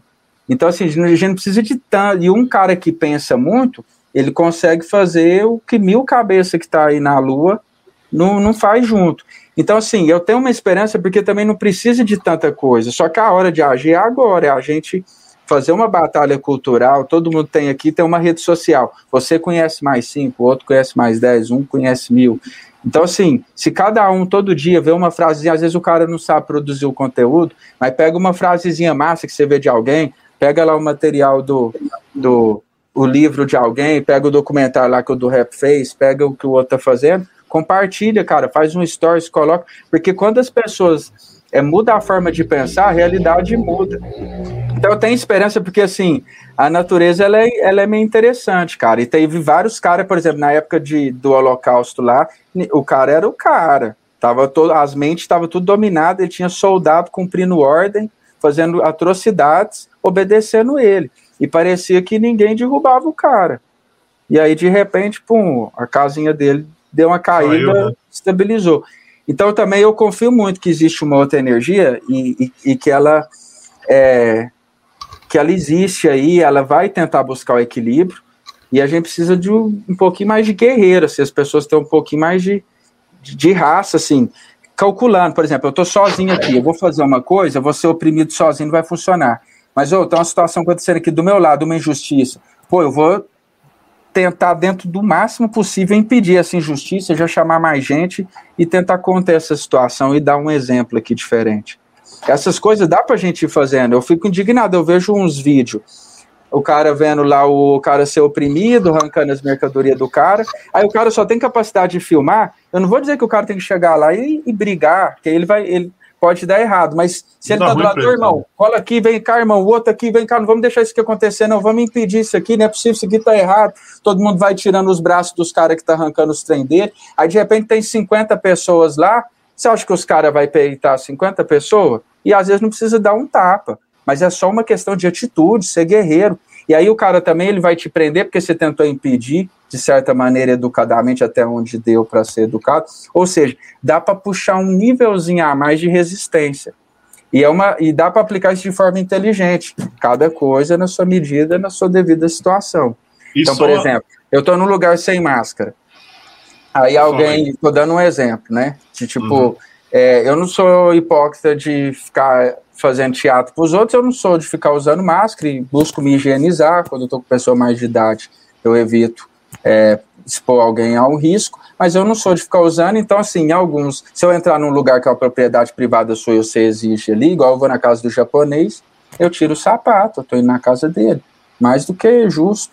Mas é, se eu estou num lugar e aí eu vejo que, igual já aconteceu várias vezes, o cara vem me encher o saco e fala: Não, irmão, cuida da sua vida, eu nem tô aí perto de você, deixa eu fazer minhas coisas, fica na boa. E continuo fazendo minhas coisas. Aí vem um papo e me pede. Eu tô ali aplicando a minha resistência como indivíduo. Eu tô sendo um exemplo para os demais. Ó, oh, galera, quem quiser usar, usa, mas eu sou um dos caras que eu não sou hipócrita, eu não gosto de usar e eu tô tentando ser sincero com, comigo mesmo aqui e, e ser uma resistência. Aí chega um cara, aí quando o segurança pega, ninguém me defende, e chega o segurança já chamando mais cinco para me buscar, eu vou me ferrar sozinho? Não, aí eu vou me defender, mas eu puxei a resistência no nível inteligente até onde deu. Dei um exemplo bobo. Mas quantas situações no dia a dia a gente pode dar um exemplo, a gente pode fazer a diferença. É, se eu ver um, um cara da barbearia, negócio. Cara, se eu ver, eu vou na hora, você vai ver eu tentando articular, ô irmão, isso aqui tal, tá, eu vou tentar mobilizar a gente. Se eu não conseguir, poxa, não conseguimos. Mas e se eu conseguir, já fica um registro num vídeo que vai rodar na internet, ah lá, ó, quando o povo reage, a situação muda. Então a gente poderia estar. Tá, quantos vídeos a gente vê de injustiça que a gente podia estar tá vendo uns vídeos de um povo guerreiro, um povo que inteligente que faz a diferença? Isso contagia, cara. A gente acha que o sistema é fortão, era 10, 20, 50 vídeos desse, contagia que na hora que o cara vê isso acontecendo do lado dele, para ele o padrão é que a galera vai resistir e vai pôr ordem na casa. Não, a gente tem o padrão do medo. Aí prolifera só vídeo das pessoas aceitando, as pessoas ali e tudo. Então não é ser o doidão, o agressivão, não é isso. Mas assim, será que a gente está dando um exemplo? Será que a gente está esperando o mundo, as autoridades ou as coisas externas ir para o rumo que a gente pensa? Ou independente de qualquer coisa, a gente vai ter os nossos valores e vai lutar por eles de verdade, sem e, e entendendo que se eu fizer a diferença, eu realmente estou mudando o mundo. E assim, com inteligência, só fazendo no, até no sentido que você também não se vai lá e, e, se, e se entrega, se sacrifica a troco de nada. Né? Igual eu, vou fazer um trem aqui, se eu posso fazer um documentário que eu vou alcançar mais pessoas, eu vou medir, dosar, que eu, se eu conseguir falar com mais gente, o resultado. Então, assim, a gente tem que resistir pelas ideias que a gente acredita. A gente tem um cenário realmente a gente tem uma mídia que colabora para proliferar a ideia de que o cenário é foda, que o cenário é difícil. E, cara, a gente tem que ser os caras que, que vai fazer a diferença, o cenário, dando certo ou não, a gente vai fazer, porque o nosso propósito não é convencer o mundo, é ser fiel à nossa raiz, ser fiel aos nossos valores. É muito importante a gente acreditar e, e ser um exemplo, cara. Tentar ser um exemplo, a gente erra, todo mundo, estamos aprendendo, mas quantas vezes a gente deixa de, de fazer a coisa por causa desse medo, por causa dessa ideia de não ser aceito? Poxa, cara, eu tô sendo sincero, tô, não tô invadindo seu espaço. Eu sei que isso aqui não, não, não é uma coisa que tá ferindo você diretamente. Pô, eu também tenho que ter meu espaço, respeito, eu tô aqui na minha e tal. E, e, e aplicar a resistência no nível máximo que você puder, com inteligência, é claro. E aí, na hora que a gente tiver muitas pessoas alinhadas, cara, isso é uma força incrível. O povo unido é invencível, é uma coisa. Até porque não faz sentido. O parasita, ele precisa do hospedeiro. Ele não pode matar o hospedeiro. Ele vai chupar de quem se ele, ele matar a, a fonte dele? Então as pessoas sabem, se, se a gente é, estimular esse tipo de pensamento, sabe? A gente precisa estimular esse otimismo. Cara, um, um cara de nós aqui com a mente aberta, nós vale por um exército. Nossa Essa força, e eu te falo a parada, nós ainda temos o apoio de uma força maior, seja lá qual for a sua religião, pode ter certeza que tem uma força aí da natureza que vai brotar e vai vir a ideia certa na hora certa, você vai estar no lugar certo, o negócio vai dar certo para você, porque você está alinhado com o seu ser, com o seu íntimo, com a sua essência, a coisa vai andar pro seu pro rumo certo. Sabe, a gente precisa acreditar de verdade nisso, cara. Sim, cara, eu, tô, eu concordo. Eu acho que a gente infelizmente, a, a, as pessoas, ela, boa parte da, da população tem essa, esse, essa, esse tipo de sentimento de essa eh, passividade em relação ao que acontece. E aí transferem essa responsabilidade de agir para outra pessoa. E não só para outra pessoa. A, a, pessoa, a sociedade hoje ela transfere a responsabilidade de tomar uma ação é, para o vizinho, para o cara que está passando na rua, para o político. Ele acha que o político que vai fazer, que o político que vai resolver, né? E são essa terceirização de responsabilidade uma das paradas que mais me incomoda. E me incomoda muito também entre os próprios, os próprios libertários, alguns libertários. Principalmente a galera que defende uma via mais assim, não, vamos, vamos lá, vamos eleger o fulano, vamos eleger o ciclano, né? Eu, eu entendo assim, como você falou, se você tem é, pessoas que vão sempre estar tá ali, de certa maneira, esticando a, esticando a, a corda, cara, vou até onde dá, vou, vou desobedecer até onde dá, né? Vou, pô, o cara tá oprimindo o cara ali, ô, vamos, chega aí, rapaziada, vamos ver o que tá acontecendo aqui, né? E todo mundo começar a fazer, é, como tu falou, cara, realmente é, é, são ações que são bem mais efetivas, né? Essa desobediência, a, a prática desse tipo de desobedi desobediência, é muito mais efetivo do que você ficar esperando um, um vereador. Criar uma lei nova. Criar uma lei desobedecer nova. a lei antiga. Tá ligado, velho? Entendeu? Exato. Esse é o grande lance, né? A estrutura que foi criada foi justamente para é, fazer o cara acreditar que esse caminho é o mais eficaz. O que não tira o valor que se tiver alguém com a, com a sinceridade tentando, dentro das suas vertentes, fazer o máximo que dá, vai surtir algum efeito. Porém, eu, por exemplo, eu não tenho viés, não tenho nem vontade de entrar, porque eu já acho o princípio de você receber algo que é imposto e que não é voluntário, para mim já fere um, um, princípio moral. Então eu uhum. acho que não tem nada para me enxergar ali. Mas lógico que é melhor ter um cara lá que ainda faz uma coisa a mais por liberdade do que o outro que assume a tirania de forma explícita. São doses diferentes. Mas o que não tira é que, na essência, os dois tá mamando da mesma. É, mamando na mesma teta, né?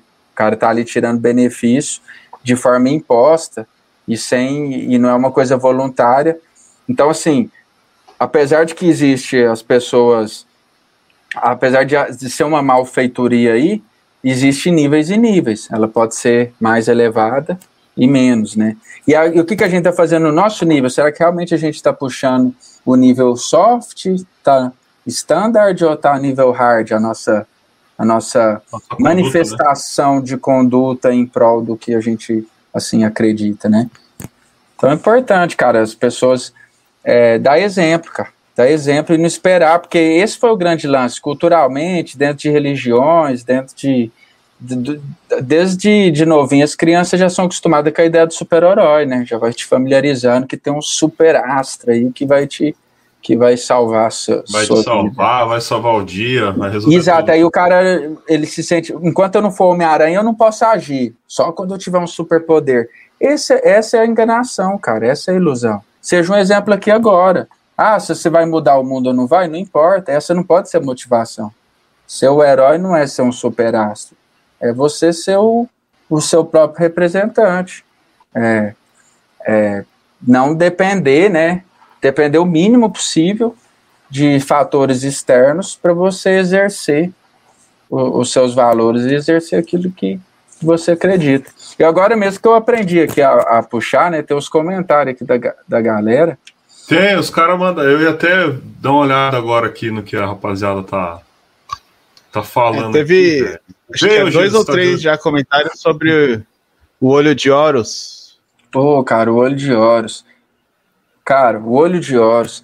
É, eu tinha 18 anos na época. Aí eu comecei a ver, na época, muito inquieto, sempre indignado. Falei, cara, tem alguma coisa errada. Que é lance bem Matrix mesmo. Tem alguma coisa errada com o mundo. Por que, que é, tem tanta desigualdade? Por que, que o, o cara é, que funcione, todo mundo obedece essas leis. Eu tinha esses questionamentos que era uma coisa natural.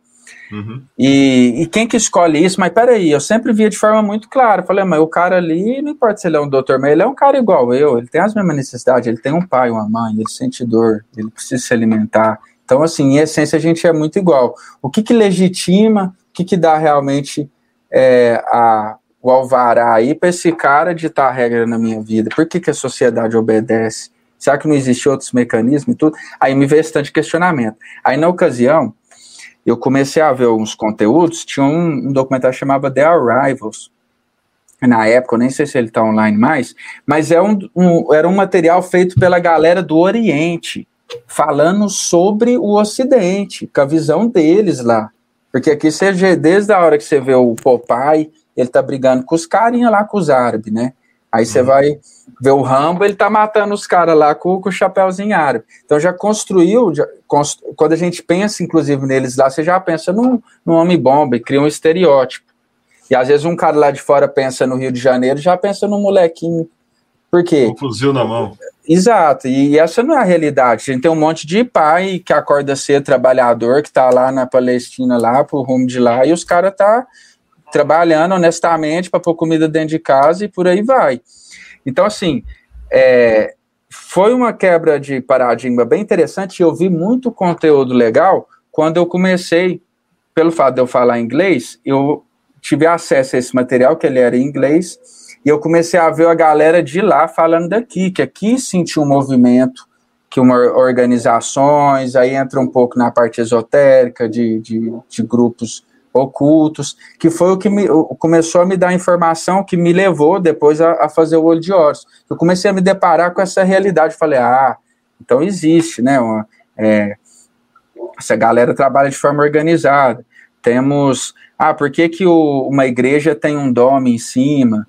O formato de pirâmide, que, geometria sagrada. Então, eu comecei a entrar numa linha também, é, digamos, espiritual ali, de entender um pouco essa, essa mecânica das coisas não só visíveis, mas as forças que impulsionam é, essas ações desses grupos, o porquê. Cara, tem tanto recurso, por que os caras estão tá gastando dinheiro para ir para a Lua se a gente podia estar tá desenvolvendo tecnologia aqui para deixar mais acessível, sabe, alimento para todos? São coisas que vinham na minha cabeça naquela época.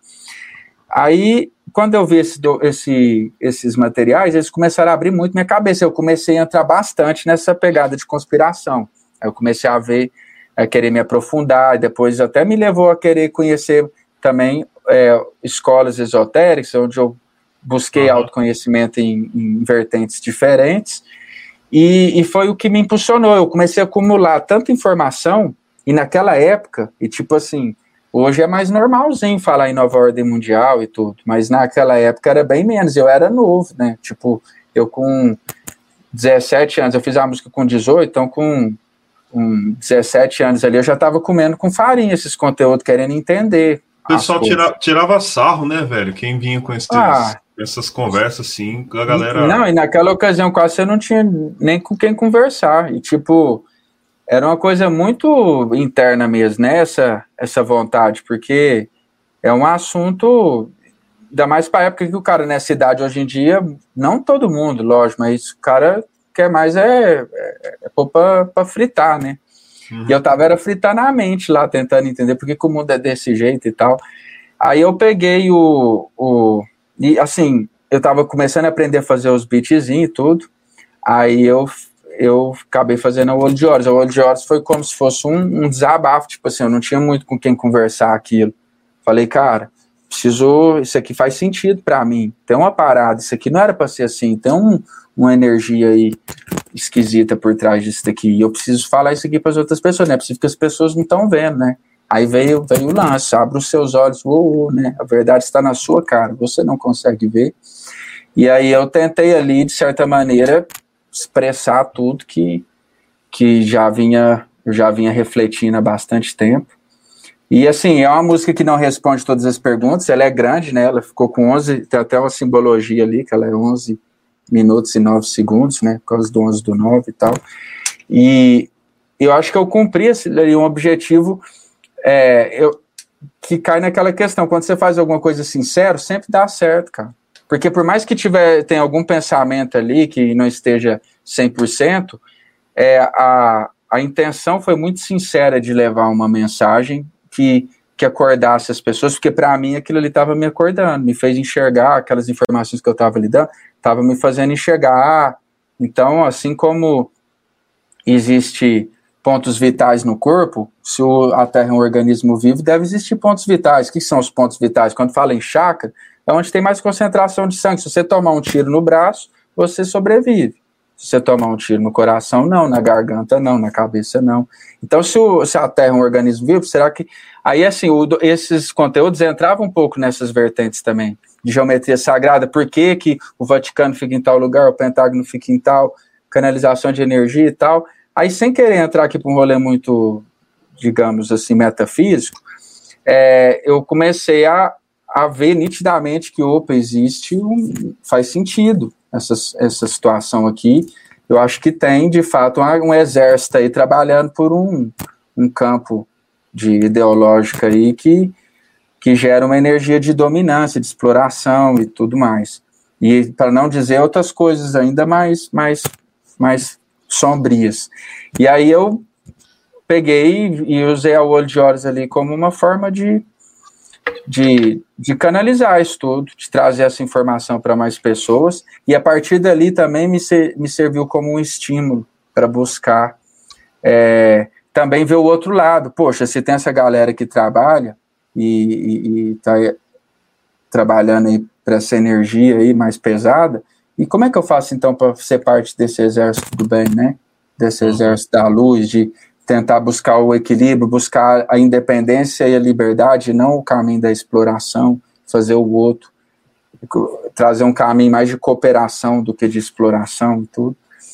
E aí foi muito legal, cara. O Odioso foi, um, foi, foi é, uma, um ponto quântico, vamos dizer assim, na minha vida, que a partir dali me fez é, me interessar a buscar cada vez mais o autoconhecimento para mim justamente conseguir ter um, uma, um equilíbrio na vida. Porque quando a gente tem esse tipo de, de peso nas costas, de querer entender a humanidade, de querer entender as coisas, dependendo, a vida fica muito pesada, porque se você não está no objetivo certo e não faz as coisas por um sentido maior, acaba que muita coisa vai perdendo sentido e pode chegar ao ponto disso até causar uma, uma, uma depressão na pessoa, porque ela fica sem chão, fala, o mundo muito doido, tem uma galera ruim aqui dominando a parada, o que está acontecendo? E eu não tenho força, porque eu, quando eu falo ninguém me escuta, se eu lanço um negócio ninguém vê, se eu falo que o outro, o outro não me entende, se eu falo um trem, o outro fala que eu sou doido, o que, que eu vou fazer nesse mundo aqui? Eu vou ficar aqui para quê? Então aí é a hora que o cara realmente tem que respirar fundo e ressignificar as coisas. Peraí, não, cara, isso aqui é. Eu tô aqui de, de, de passagem, entendeu? Meus valores é outra coisa. Eu vou construir minha realidade baseada em outro significado para que eu não fique refém dessas figuras externas, porque de fato a gente tem um, uma, uma legião de forças aí para lutar. Mas se a gente acha o nosso eixo, cara, ninguém segura a gente. É onde entra naquilo. A gente tem que ser firme, porque ninguém pode vencer um cara que está disposto a morrer pelo que ele acredita. Você morre invencível. Só que essa é uma outra psicologia. Agora, para vencer no game, aí é uma parada. Agora, um cara que está disposto até ir às últimas consequências pelo que ele acredita, ele morre imbatível. Entende? Porque o objetivo dele já não está nem mais ligado tanto só à questão é, material, vamos dizer assim, né? Carnal. Terrena, né? Só que já é uma parada, né? Que Você assistiu Hunter, alcança. Hunter x Hunter, que é um anime? Não. Não. É bacana. Tem uma, tem uma, uma parada lá que é bem parecida com isso que você acabou de falar. Tipo. Mas é quente essa ideia. Tipo, um dos personagens principais, que é um moleque lá que luta, eles estão fazendo um exame e é, os lutadores se enfrentam. E a regra do exame é a, aquele que desiste primeiro perde. Então eles têm que se enfrentar. Aí o cara já quebrou o braço dele, já quebrou a perna dele, o moleque tá lá sangrando, aí o moleque desmaia. Aí chega o cara que tá organizando o exame e fala pro cara que tá, tipo, espancando o moleque. Você acha que ele vai desistir? E a regra é: se você matar o outro oponente, você está tá eliminado também. Ele fala: Você acha que ele vai desistir? Aí o cara fala: Não. Ele, então é melhor você desistir, senão você vai acabar matando ele e os dois vão ser eliminados de qualquer forma. tipo, o moleque apanha, apanha, apanha e ganha. É bem isso. Olha, tipo, o cara tá tão convicto do que ele quer que ele vai morrer por aquilo. Então, desiste você que tá mais ou menos, porque ele não vai. Você pode ser mais que forte massa. que ele, mas ele não vai. Interessante, cara. Que massa. Como é que é o nome do desenho? É um desenho? É, Hunter, é um anime? É um anime. Chama Hunter x Hunter. Deve ser grande, né? Porque isso aí deve ser uma parte dele, uma situação. Né? Ou é um tem, filme que você assiste tem só cento, 130 episódios, só que isso acontece no primeiro arco. É mais ou menos nos primeiros 20, 30 episódios. É, o começo desse anime é genial. Para mim é um dos melhores animes de começo, assim. Depois vai ficando mais chatinho, no final volta a ficar bom, mas o começo é muito bom. E como é que foi para vocês, assim, essa pegada de. Eu diria assim, o, o, Olho de Olhos eu contei um pouco da história que me fez querer entender o mundo, mas geralmente quem, quem busca esse conhecimento de libertarianismo e tudo, é, geralmente tem esse mesmo ponto aí. A pessoa que sente que, ah, que tem alguma coisa errada e quer entender. Assim, como é que foi para vocês, assim, um, essa experiência de, de cair para esse rolê, de, de começar a ver é, questão de estudar uma nova forma de organizar a sociedade e tal. Como Fala é aí, Oxena. Só vou pedir desculpa aqui para um capixabas pelo spoiler, foi mal. Deu spoiler da parada, cara. Mas tá longe de ser o foco principal do anime. Isso é uma das partes legais, assim, do anime. É, é que eu achei meio marcante a mensagem. Cara, eu, eu sou bisneto de um anarquista lá da Espanha que foi morto durante a ditadura do Franco. E, tipo, o meu avô nasceu seis meses antes do pai dele ser morto. O pai dele estava preso, minha bisavó estava grávida, meu avô tinha seis meses, o pai dele foi condenado a fuzilamento em praça pública lá e foi morto. E na uhum. época isso significava con condenar a família, né? E ele tinha acho que oito filhos. Então a, as mulheres não trabalhavam, todos os outros filhos eram pequenos, o mais velho tinha 10 anos. E a família teve que se espalhar pelo mundo. Então eu tenho parente Ojeda que foi para Argentina, tem parente que foi para o México. Meu avô veio para o Brasil com 15 anos. Né? E, e eu conhecia essa história de anarquismo na família e tal, mas meu avô sempre foi muito conservador. E toda vez que eu ia falar com ele sobre política, que eu gostava muito do anarquismo, tipo, eu estudava e tal, ele sempre falava: não, anarquismo não presta, anarquismo é coisa de vagabundo. E meu avô era um conservador de direita tal, e eu entendia o que ele estava falando. Discordava que o anarquismo era aquilo, mas entendia. Pô, o cara tem uma série de traumas, a vida dele foi marcada por isso. É lógico que ele vai odiar isso com todas as forças. Só que eu também não vi o, conservadorismo como uma oposição direta ao anarquismo. Né, eu cheguei a pesquisar um pouco as vertentes de conservadorismo e tudo mais, e, pô, faz sentido, né? Faz sentido uma política que queira limitar o Estado de certa forma, um Estado menos interventor e tudo mais. E um dia, na faculdade já de Direito, mais velho, é, eu tinha professores liberais. E, e, na época eu gostava muito desses professores, porque ou eram os liberais ou eram os marxistas, não tinha meio termo. E apesar de gostar de anarquismo, eu nunca gostei de marxismo. Então eu andava com esses professores, eu ficava lá, tomava uma cerveja depois da aula, conversava, tinha no Facebook e tal. E um desses professores que era tipo o fodão, era procurador-geral da União, todo fudidão. Entrava no Facebook dele, ele postava as coisas, talvez até por ser todo fudidão, via uns ancapes nos comentários e destruíam ele. E, eu, e aí eu lia isso e ficava, tipo, isso em 2013, 2014. Eu li isso e ficava, caralho, o cara tem pós-doutorado. O cara é procurador-geral da União, ele ganha muito dinheiro. Tipo, ele é muito foda. E essa galera tá destruindo ele. Deixa eu ir atrás do que que é isso. Aí eu descobri que os caras eram anarquistas. Eu, porra, os caras são anarquistas ainda, que da hora, deixa eu ver mais ainda. Aí eu comecei a seguir Camila Vargas, Takaki, Cogos, na época eles eram os que mais comentavam. E, tipo, eles recomendavam livro, artigo, e eu devorava. Que, porra, que da hora, vou lá. Aí eu pegava, pegava o PDF da internet e li em três dias o livro. Pegava o artigo, pô, lia o artigo até em inglês para ver se tinha entendido que direito. Engraçado, né? Eles criaram uma ideia assim, a palavra, inclusive, eu nem quis usar nos meus materiais nada com referência, porque até para mim, você pensa na palavra, o que, que é, né? Questão de associar. Você já pensa, às vezes, no, no anarquista, você já vê o Coringa, já vê um negócio. Ah, tudo é. bagunça e vamos quebrar tudo. Pô. E, Mas, aí eu fui entrando assim, isso em 2014, 2013.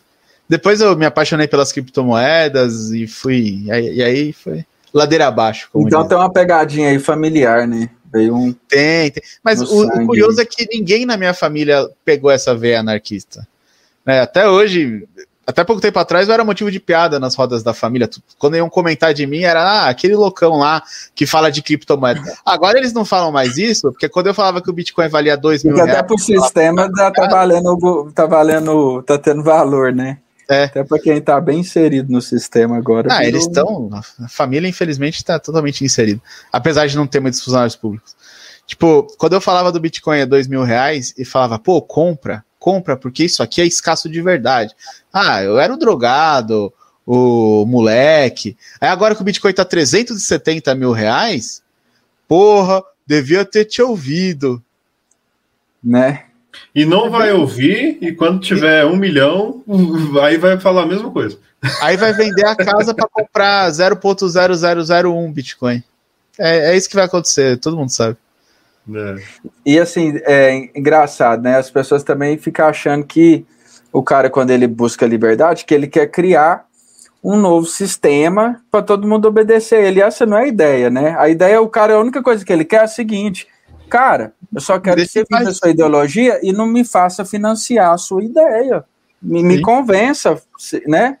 Para ser uma forma de forma voluntária. Já que a sua ideia é tão boa, por que, que eu não é sou é criar, obrigado, Vamos criar né? agora a comunidade dos ANCAP e tal. Na verdade, as pessoas até, inclusive, acham que, que é, é um, um, outro partido, um outro conceito. Não, é só uma questão de a gente descentralizar nas forças para que ninguém, para que as coisas só ganhem força, só ganhem, só fiquem notáveis quando elas foram feitas de formas voluntárias. E não porque tem um, uma entidade muito forte que se impõe, né? Se você descentralizar, você começa a ter um equilíbrio maior onde peraí, nós estamos de igual para igual, aqui todo mundo sabe se defender, aqui todo mundo, é, é, em princípio, está todo mundo com a mente livre, ninguém aqui é obrigado a te obedecer, mas se você tem uma boa ideia, você vai naturalmente ganhar espaço, naturalmente suas coisas vai prosperar e você vai crescer.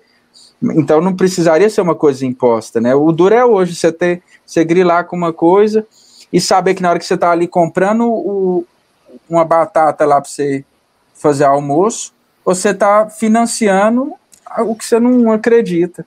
Ia criar uma teia que você não consegue escapar. Você tenta daqui, tenta dali, mas fala, ah, eu, não, eu gosto do presidente, ou não gosto do presidente, ou não gosto do Dória, mas na hora que você for lá abastecer o carro, você está pondo dinheiro no bolso do cara que você não gosta. Isso é quebrado, né? É só essa liberdade, né, que é, que é uma luta que eu acho que é digna. Eu acho que eu, não, eu, quando eu tenho um produto, eu não obrigo você a ouvir minha música. Eu não tenho como te obrigar a te forçar e nem quero isso. Porque você tem que me, me ajudar, me dar recurso e força e alguma coisa. E se você voluntariamente quiser usufruir do que eu criei, do que eu preparei, do que eu produzi, né? Ó, momento sim, histórico. Sim, Alguém falou que o Snella é bonito no chat. Oh, Snella, deu certo o Johnson's Baby aí, hein? Arrasando o coração. O Johnson's Pedro, Baby fez sucesso. Pedro Pinmag, você é maior de idade já, filho? ó, ó, ó, Cheller, ó, ó, o Snella aqui, ó. Hoje oh, fica fazendo essas palhaçadas comigo aí. Eu não, não legal. É bom ter amigo, hein, Snella? É demais dos amigos, hein? Fazer uma, não, sabe o que, é o pior? Você sabe o que, é o pior? Linda dessa. Eu, eu, não sei se tu reparou, mas sabe o que, que é o pior? O Ojeda faz essas palhaçadas aí e a mulher dele tá assistindo a gente lá no quarto dele e ela dá risada. E ela é, né? eu ouvi ela rindo. Ela tá rachando o bico aqui. Ela tá rachando o bico. Deixa ela. Depois eu apoio. Ela vai ver só. Olha lá, ó. Viu? Chegou aqui. é foda, velho. É foda. E vocês, Nela, o que, que você aprontou? Por que, que você virou ovelha negra da família aí? Veio com esses papos de, ah, de ANCAP, mas é anarquista? Como é que é Cara, eu. Eu sempre tive um problema gravíssimo com qualquer tipo de autoridade, velho. Porra, eu desde a época da escola, eu. Só que eu não era um cara, tipo, bagunceiro, tá ligado? Eu não, não, nunca frequentei diretoria, coisa. Tira essa porra daí, mano. Eu, eu nunca fui de frequentar diretoria, tá ligado? Ou meus pais ir na escola e tal. Só que eu sempre questionei muito meus professores. E questionava a autoridade deles, quando eu entendi que estava errado o que eles estavam falando, na época da escola. E isso também se transmitiu quando eu ingressei no, no trabalho, né? Eu trabalhei muito tempo da minha vida em obra, né? Trabalho, eu, eu tenho formação na, na, área de elétrica. Uai, então aí... é nós aí, eu também já. Você também? Ô, oh, já passei fio demais aí, hein? Ei, rapaz, já passei os cabos também, velho. Nossa. As lajezinhas quentes depois do almoço. É, velho. Já bate até aquela marmita assim com um pouquinho mais de cautela que você fala, daqui a pouco eu tenho que ir lá pra sauninha. É, e lá. Já, já, já, já leva um detergente, leva uma vaselina, porque às Isso, vezes... os pombos do lado, hora ou outra passa um morcego, você tá ali né, dando fio. Aí, quando eu fui trabalhar em obra, né, aí eu fui, fui andar pro país aí, andei por um bando de lugar aí, em obra. E sempre tive também essa questão de questionar, né? Eu me prejudiquei algumas vezes, outras vezes eu fui muito bem, né? Fui reconhecido pelas, por alguns, alguns chefes, outros me fuderam, né? Mas sempre tive essa parada. Em meados de 2013, 2014, que foi aquele período da que teve os, os protestos e tal. Aqui na minha região aqui, a gente até foi protestar num pedágio que tinha aqui. Na época, eu nunca fui muito ligado em assunto de política, coisa do tipo. Eu estava fazendo engenharia na época, né? Então, minha cabeça era muito assim, cara, engenharia, ciência. Eu estava vivendo um momento mais, mais visando um, um, meu lado profissional, né? E aí, depois dos protestos de 2013 até ali meados de 2015, eu comecei a, a, pesquisar mais na internet em relação a questões políticas e, enfim, o que, que era esquerda, o que, que era direita, o que, que é conservadorismo, anarquismo, e, enfim.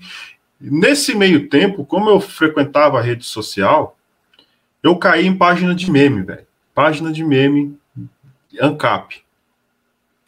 E aí eu chegava, eu, eu lia, né, umas paradas, pô, a direita tem esse tipo de pensamento, a esquerda tem esse tipo de pensamento.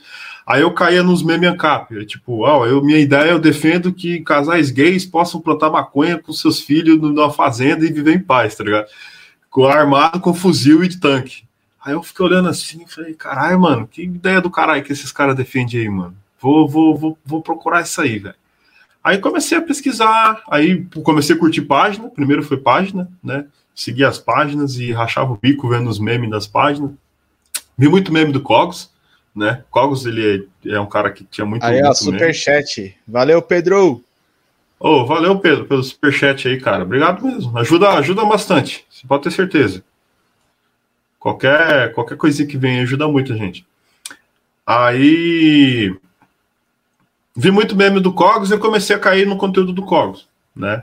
O Cogos foi um dos primeiros os caras que produzem conteúdo assim que eu comecei a ver. Eu via muito, muito vídeo do Cogos e artigo. Consumia muito artigo. Li bastante artigo. Não, não, tipo, eu tive um período da minha vida que eu gostava bastante de ler livro, né? Mas ficou um pouco para trás. Hoje em dia eu não leio tanto. Estou querendo voltar a ter esse hábito e não, não ando tendo. Mas consumi muito artigo de quando eu entrei de cabeça mesmo no libertarianismo foi quando eu fiz a página, que eu fiz a sal. Aí, aí literalmente, tipo, foi uma parada que caralho, mano, eu passo começou parte... a calçar mais a embasar é, mais as ideias. Porque né? é, é, a gente começa a debater mais com a galera, né? Que até então quando tu tá só lendo e consumindo, tu ainda não não tem aquela aquela parada de melhorar é. seu argumento. É, e você aí, debater? E é. aí, eu debatia, velho, não vem não. É. Aí, é, é porque o Ojeda, ele dá, já já ele conta. Já já ele conta o que, que rolava na página. Que o Ojeda ali foi ADM meu lá, né? Ele, a gente fez amizade quando ele era um ADM meu lá. E aí na página eu comecei a debater e passava boa parte do, do, do meu tempo livre é, interagindo com os caras no Facebook. Né? A, a Sal no Facebook, depois de, de um certo período, ela hoje ela está com 55 mil seguidores, é uma página grande até, que, que, que do tema libertário. Né? Oh. Só que Bom, o Facebook é uma merda para você poder mexer lá. Então, hoje em dia. É, o algoritmo também lê é, tudo, sabe hoje, tudo tá hoje, falando. Hoje até dia... o áudio que passa no WhatsApp, ele é transcrito, né? Ele vira texto e vai para o servidor, até para depois é fácil achar o conversa sua. Então, não ajuda, né? Esse, esse tipo de conteúdo, as plataformas não jogam é, não, não ajuda. E foi, né, foi quando eu fiz a página que de fato eu comecei assim. Eu já me, já me identificava como libertário, pelo menos desde 2015, 2016, que eu ouvi falar muito de Bitcoin. Né? O Bitcoin também foi muito, muito importante nessa época porque eu comecei a ler e, e, ver, pesquisar sobre Bitcoin na época. Na época eu não comprei, meu, um dos grandes arrependimentos que eu tive. Em vez de comprar Bitcoin, eu fui quitar o carro da minha ex-esposa. E não foi um investimento muito bom. mas. mas. O Bitcoin foi muito importante, né? Desse, processo de eu entender, principalmente essa questão da descentralização, né? É, e, porque a, é... a, ideia é bem isso, né? É porque muita gente olha e tem a galera que faz palhaçada com, com a questão, mas é basicamente é só respeitar mais o direito do, do indivíduo e apostar em projetos e ideias que não centraliza poder, porque quando centraliza, depois você fica com o Godzilla, né, para encarar e fica é, você é, fica complicado, né, velho? Que é o que eu, a gente encara hoje. Foi nesse, e foi nesse período da página que eu, que eu fiz amizade com esse, esse gordo aí. Ele fica puto com eu no debate, porque, tipo assim, a gente fazia os memes, né? E a gente fazia uns memes pesados às vezes, e muito meme. É, a gente fazia muito meme bom. E às vezes eu tinha ideia de meme, aí eu falava, mandava áudio pros caras assim: falou, velho, faz um meme assim, assim, assim, assim, assado. Pega aquela imagem lá e tal, e faz um meme assim. Aí os caras faziam, postava e o Ojeda que ia lá no post e debater com os caras, tá ligado? É, tipo, eu era o técnico da parada. Saquei, ele ia lá, eles fazia o mutirão lá, causava o incêndio e só. É, eles causavam o incêndio e tchau. Ninguém recebia nem notificação da página. Aí o é, trouxa é, aqui ia lá. Eu não recebo até hoje. Aí tinha meme que tinha 300 comentários. Né? Às vezes as feministas pegavam para atacar a página, vinha uma horda de feminista. E aí eu ia lá, passava o dia respondendo aquelas gordas do caralho e tal, com argumentos, né? Tentando não tomar um zuki e tal. E essa bicha lá no, no grupo do WhatsApp, curtindo. Eu, eu nem sabia que o Snella era o dono da Sal. Que quem me chamou pra ser ADM foi outra ADM, eu nem sabia. Ele entrava no grupo bêbado, falava umas besteiras e saía. Aí quando não, ele não, voltava. É... é... eu falava, esse moleque tem noção demais. Aí quando ele voltava, punham ele de ADM de novo. É, ué, o maluco acabou de sair porque tava falando merda voltou e deram a DM pra ele. Que moral é essa que esse viado tem? É, aí eu fui conversar depois de uns seis meses que eu já tava na sala, tipo, eu já era DM da página no Facebook, eu já comentava as coisas e tal. Aí que eu fui falar, ô, o que que tá acontecendo que esse cara aí aparece do nada, fala os bagulho. Ah, não, é que no que eles tinham um grupo dos fundadores, que é onde eles conversavam só os deuses do Olimpo lá. Lá naquele grupo, cara, ele dá as ideias dos memes. Né? E aí a gente faz. Mas quem dá ideia é ele. Olha que cretino, velho. E eu que ficava fazendo trabalho duro, que é ficar debatendo com as feministas, com as gordas, né, com os bolsonaristas, com os Lula da vida, era eu que ficava. Então, o negócio desse, né, era só arrumar a treta e chamar o irmãozão mais Cara, até hoje, até hoje, ele só arruma até a treta hoje, e some. Até hoje. é, tem gente que. Tem, gente, cara, você tem que entender que na sociedade Sociedade ela é um grupo de diversos indivíduos e cada indivíduo tem um papel dentro da sociedade, entendeu? tem um indivíduo que ele tá ali só para o Arthur Fleck falando. Tá ligado? O quê? Parece ah, o Arthur Fleck falando. É, do, mas é verdade. A sociedade você tem vários indivíduos, cada indivíduo tem um papel na sociedade. Tem pessoas que o papel delas. É, cara, pior que o Baby God estava legal nessa época. O tem pessoas que o papel é apenas causar, dar o estopim. As tá sardinhas, assim que eu coloquei aqui, é... ficou muito legal nesse desenho. É, sai daí, velho.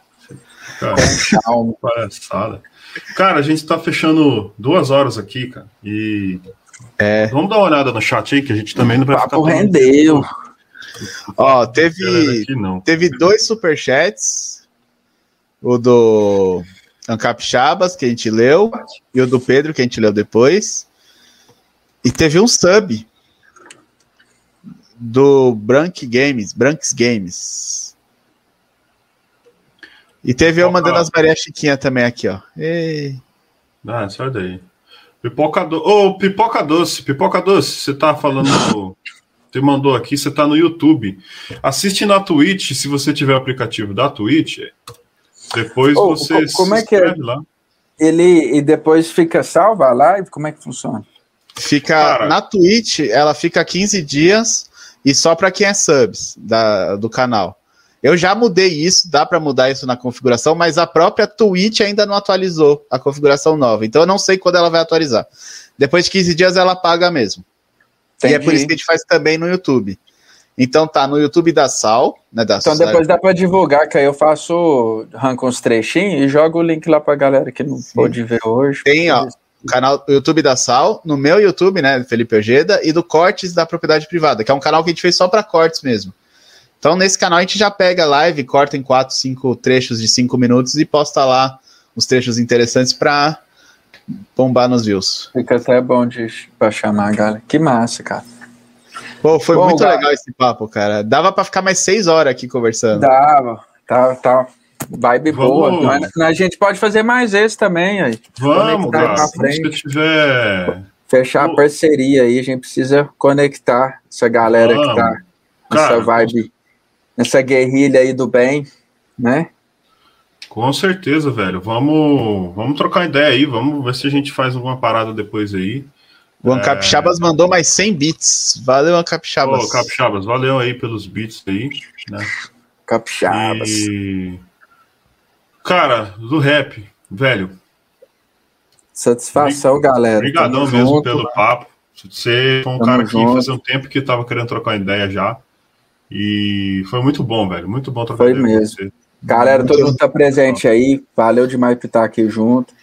E é isso, vamos conectar todo mundo.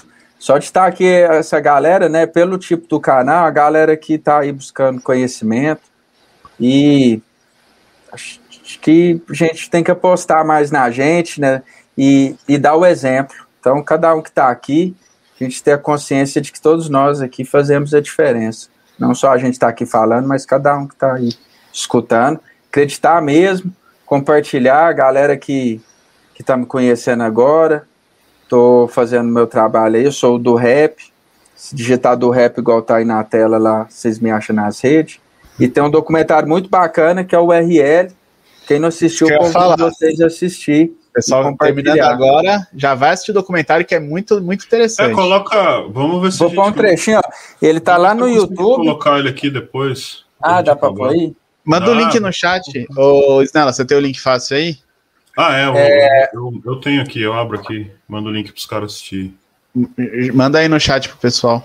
Tem ele no Instagram e tem ele no YouTube, viu, galera? Tá nas duas plataformas. Porque tá lá no bom. Instagram é mais fácil de compartilhar pelo IGTV, que aí você posta ah. no seu story, já mostra ele acontecendo. Mas tem ele no YouTube também. então, vou compartilhar no, no, no, IGTV da página, então. Deixa eu colocar ele aqui. É...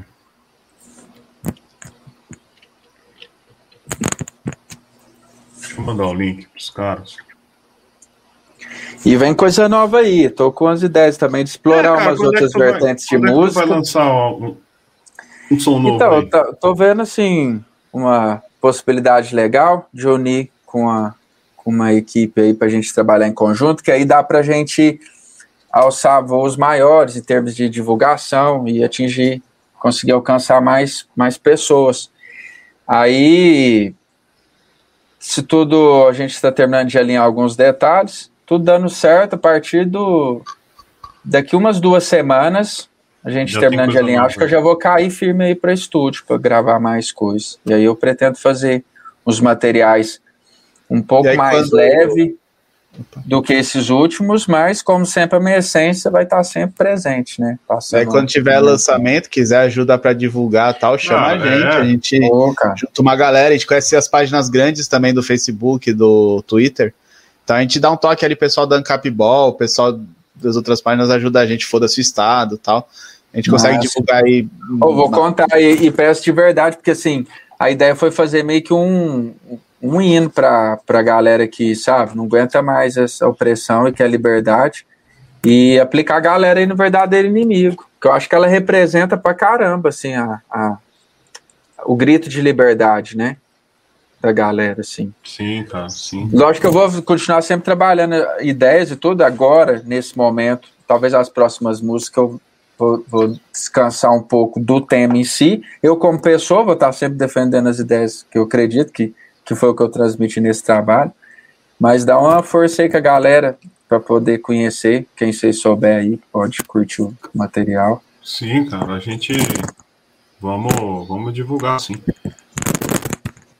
A galera, da, a galera que faz esse conteúdo musical e esse conteúdo que tu fez também em relação ao documentário, é, sempre que a gente. Sempre que eu vejo, eu tento divulgar, tá ligado? Que tipo, tem tu que faz música, tem o Slammer que faz música.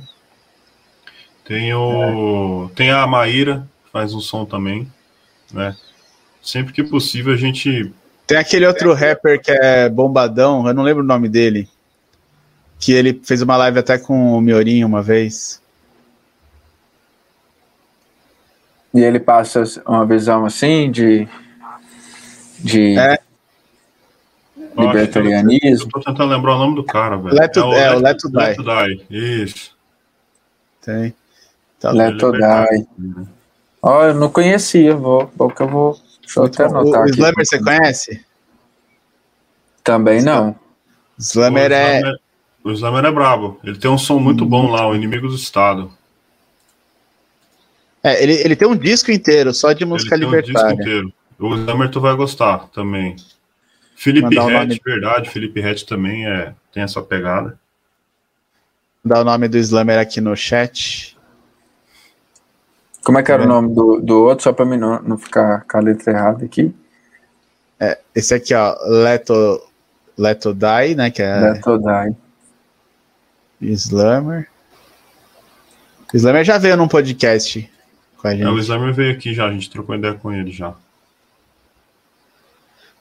O Felipe Rett, ele, ele tinha uma música sobre Libertários Não Morrem, se não me engano. Ele até me seguia no Twitter um tempo atrás. Só que nas últimas eleições ele meio que escolheu apoiar o Ciro Gomes. Então eu não sei se eu diria que ele é um artista libertário. Ele tem uma música que ele fala de libertarianismo, não sei. Tem umas frases de libertário. Sim, né? é, eu, eu acho ele muito bom. Só não sei se dá Sim, pra... ele como artista, cara, é, é talentoso mesmo. Talentoso o, eu, Ultimamente, né, engraçado, né, é, o, o rap como um todo, não, não como um todo, né, mas ele acaba assim, é, sempre protestando muito, e ele só chega até a polícia, né? A polícia é o nosso inimigo e tal, e, e, e é, muitas das vezes não explora muito e mais, mais a fundo, né, nas questões assim. E às vezes até não enxerga que até os, os, as polícias, eles são servidores das bases, né? E dificulta às vezes a comunicação, quando na verdade a gente, as, essas bases deveria estar tá olhando para os reis, né? Para quem está mais acima, falar, opa, peraí, eu é. sei que é o verdadeiro inimigo, né? Então, Defendendo o interesse de quem que tá essa polícia, que é tão agressora, tão... Exato, vamos lá mais a fundo, aí acaba que, assim, é, compra-se muito uma ideia, né, de igualdade social e tudo, mas acaba puxando para um lado, é, eu não gosto, assim, de, de, de etiquetar a coisa, né, mas cai para um lado mais de socialismo e tudo, acaba que mas que bom que está, aos poucos, está crescendo essa galera que, que, que já puxa uma reflexão mais, mais lá em cima, né? Tipo, mais ampla. Galera, ó, o, o, tem um inimigo maior aí, tudo. A igualdade, peraí, a igualdade não pode ser uma coisa imposta, não pode ter um cara fortão que fala eu vou pôr vocês todos iguais, até porque a gente nem é igual, na verdade, nenhuma digital de um dedo é igual a outra, né? Então já nós, a gente tentar encaixar essa natureza, a gente vai contra aliás, a gente tentar encaixar essa ideia vai contra o próprio princípio natural, né, das coisas. E vai dar, vai dar a BO, né? Vai dar ruim, né? Vai lutar contra uma, uma coisa que, que existe, que é, né? Que, que tá que é natural. realizada. Para encerrar, eu queria mandar um vídeo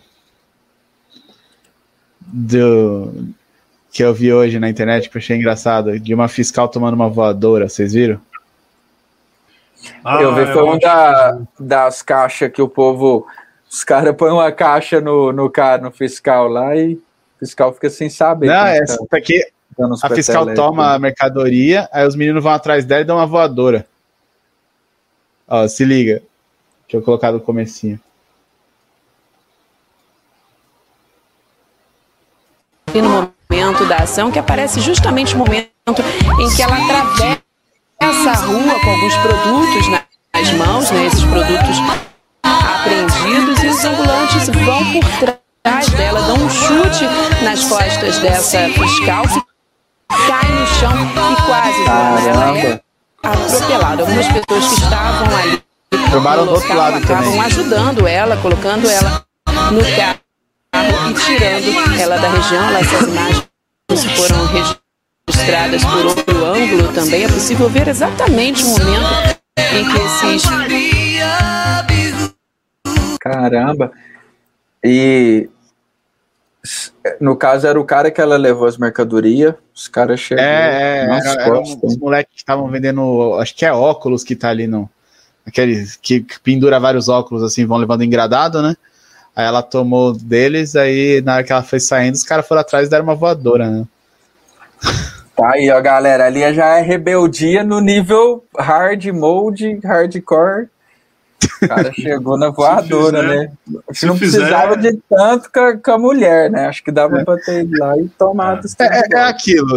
Se ela tivesse, se ela tivesse na, na dela também, não tivesse atrapalhando o é. comércio do, não é que também tá. não tomava voadora, então não dá para falar quem tá é, tá errado. Esse negócio de assim, ah, vou, vou cumprir ordens, né? Cumprindo ordem já teve tanta atrocidade na humanidade, né? E ao mesmo tempo também é uma mulher ali, é aquela ideia, né? De com inteligência, podia chegar três caras ali, pá, não, você não vai levar, pronto, acabou, me dá isso aqui Sim. e tal. Mas é isso aí, eu fico envolvido com energia ruim, tomar as coisas dos outros. É. Aí volta, né? né? Vai mexer. Essas coisas. Vai mexer na colmeia, vai tomar picada das abelhas, não tem jeito. Bom, cupim. mais uma vez do rap, valeu, cara. Obrigado aí. Vou Agradeço, galera. Pessoal, Nossa. boa noite a todos. Obrigadão. Tamo junto aí.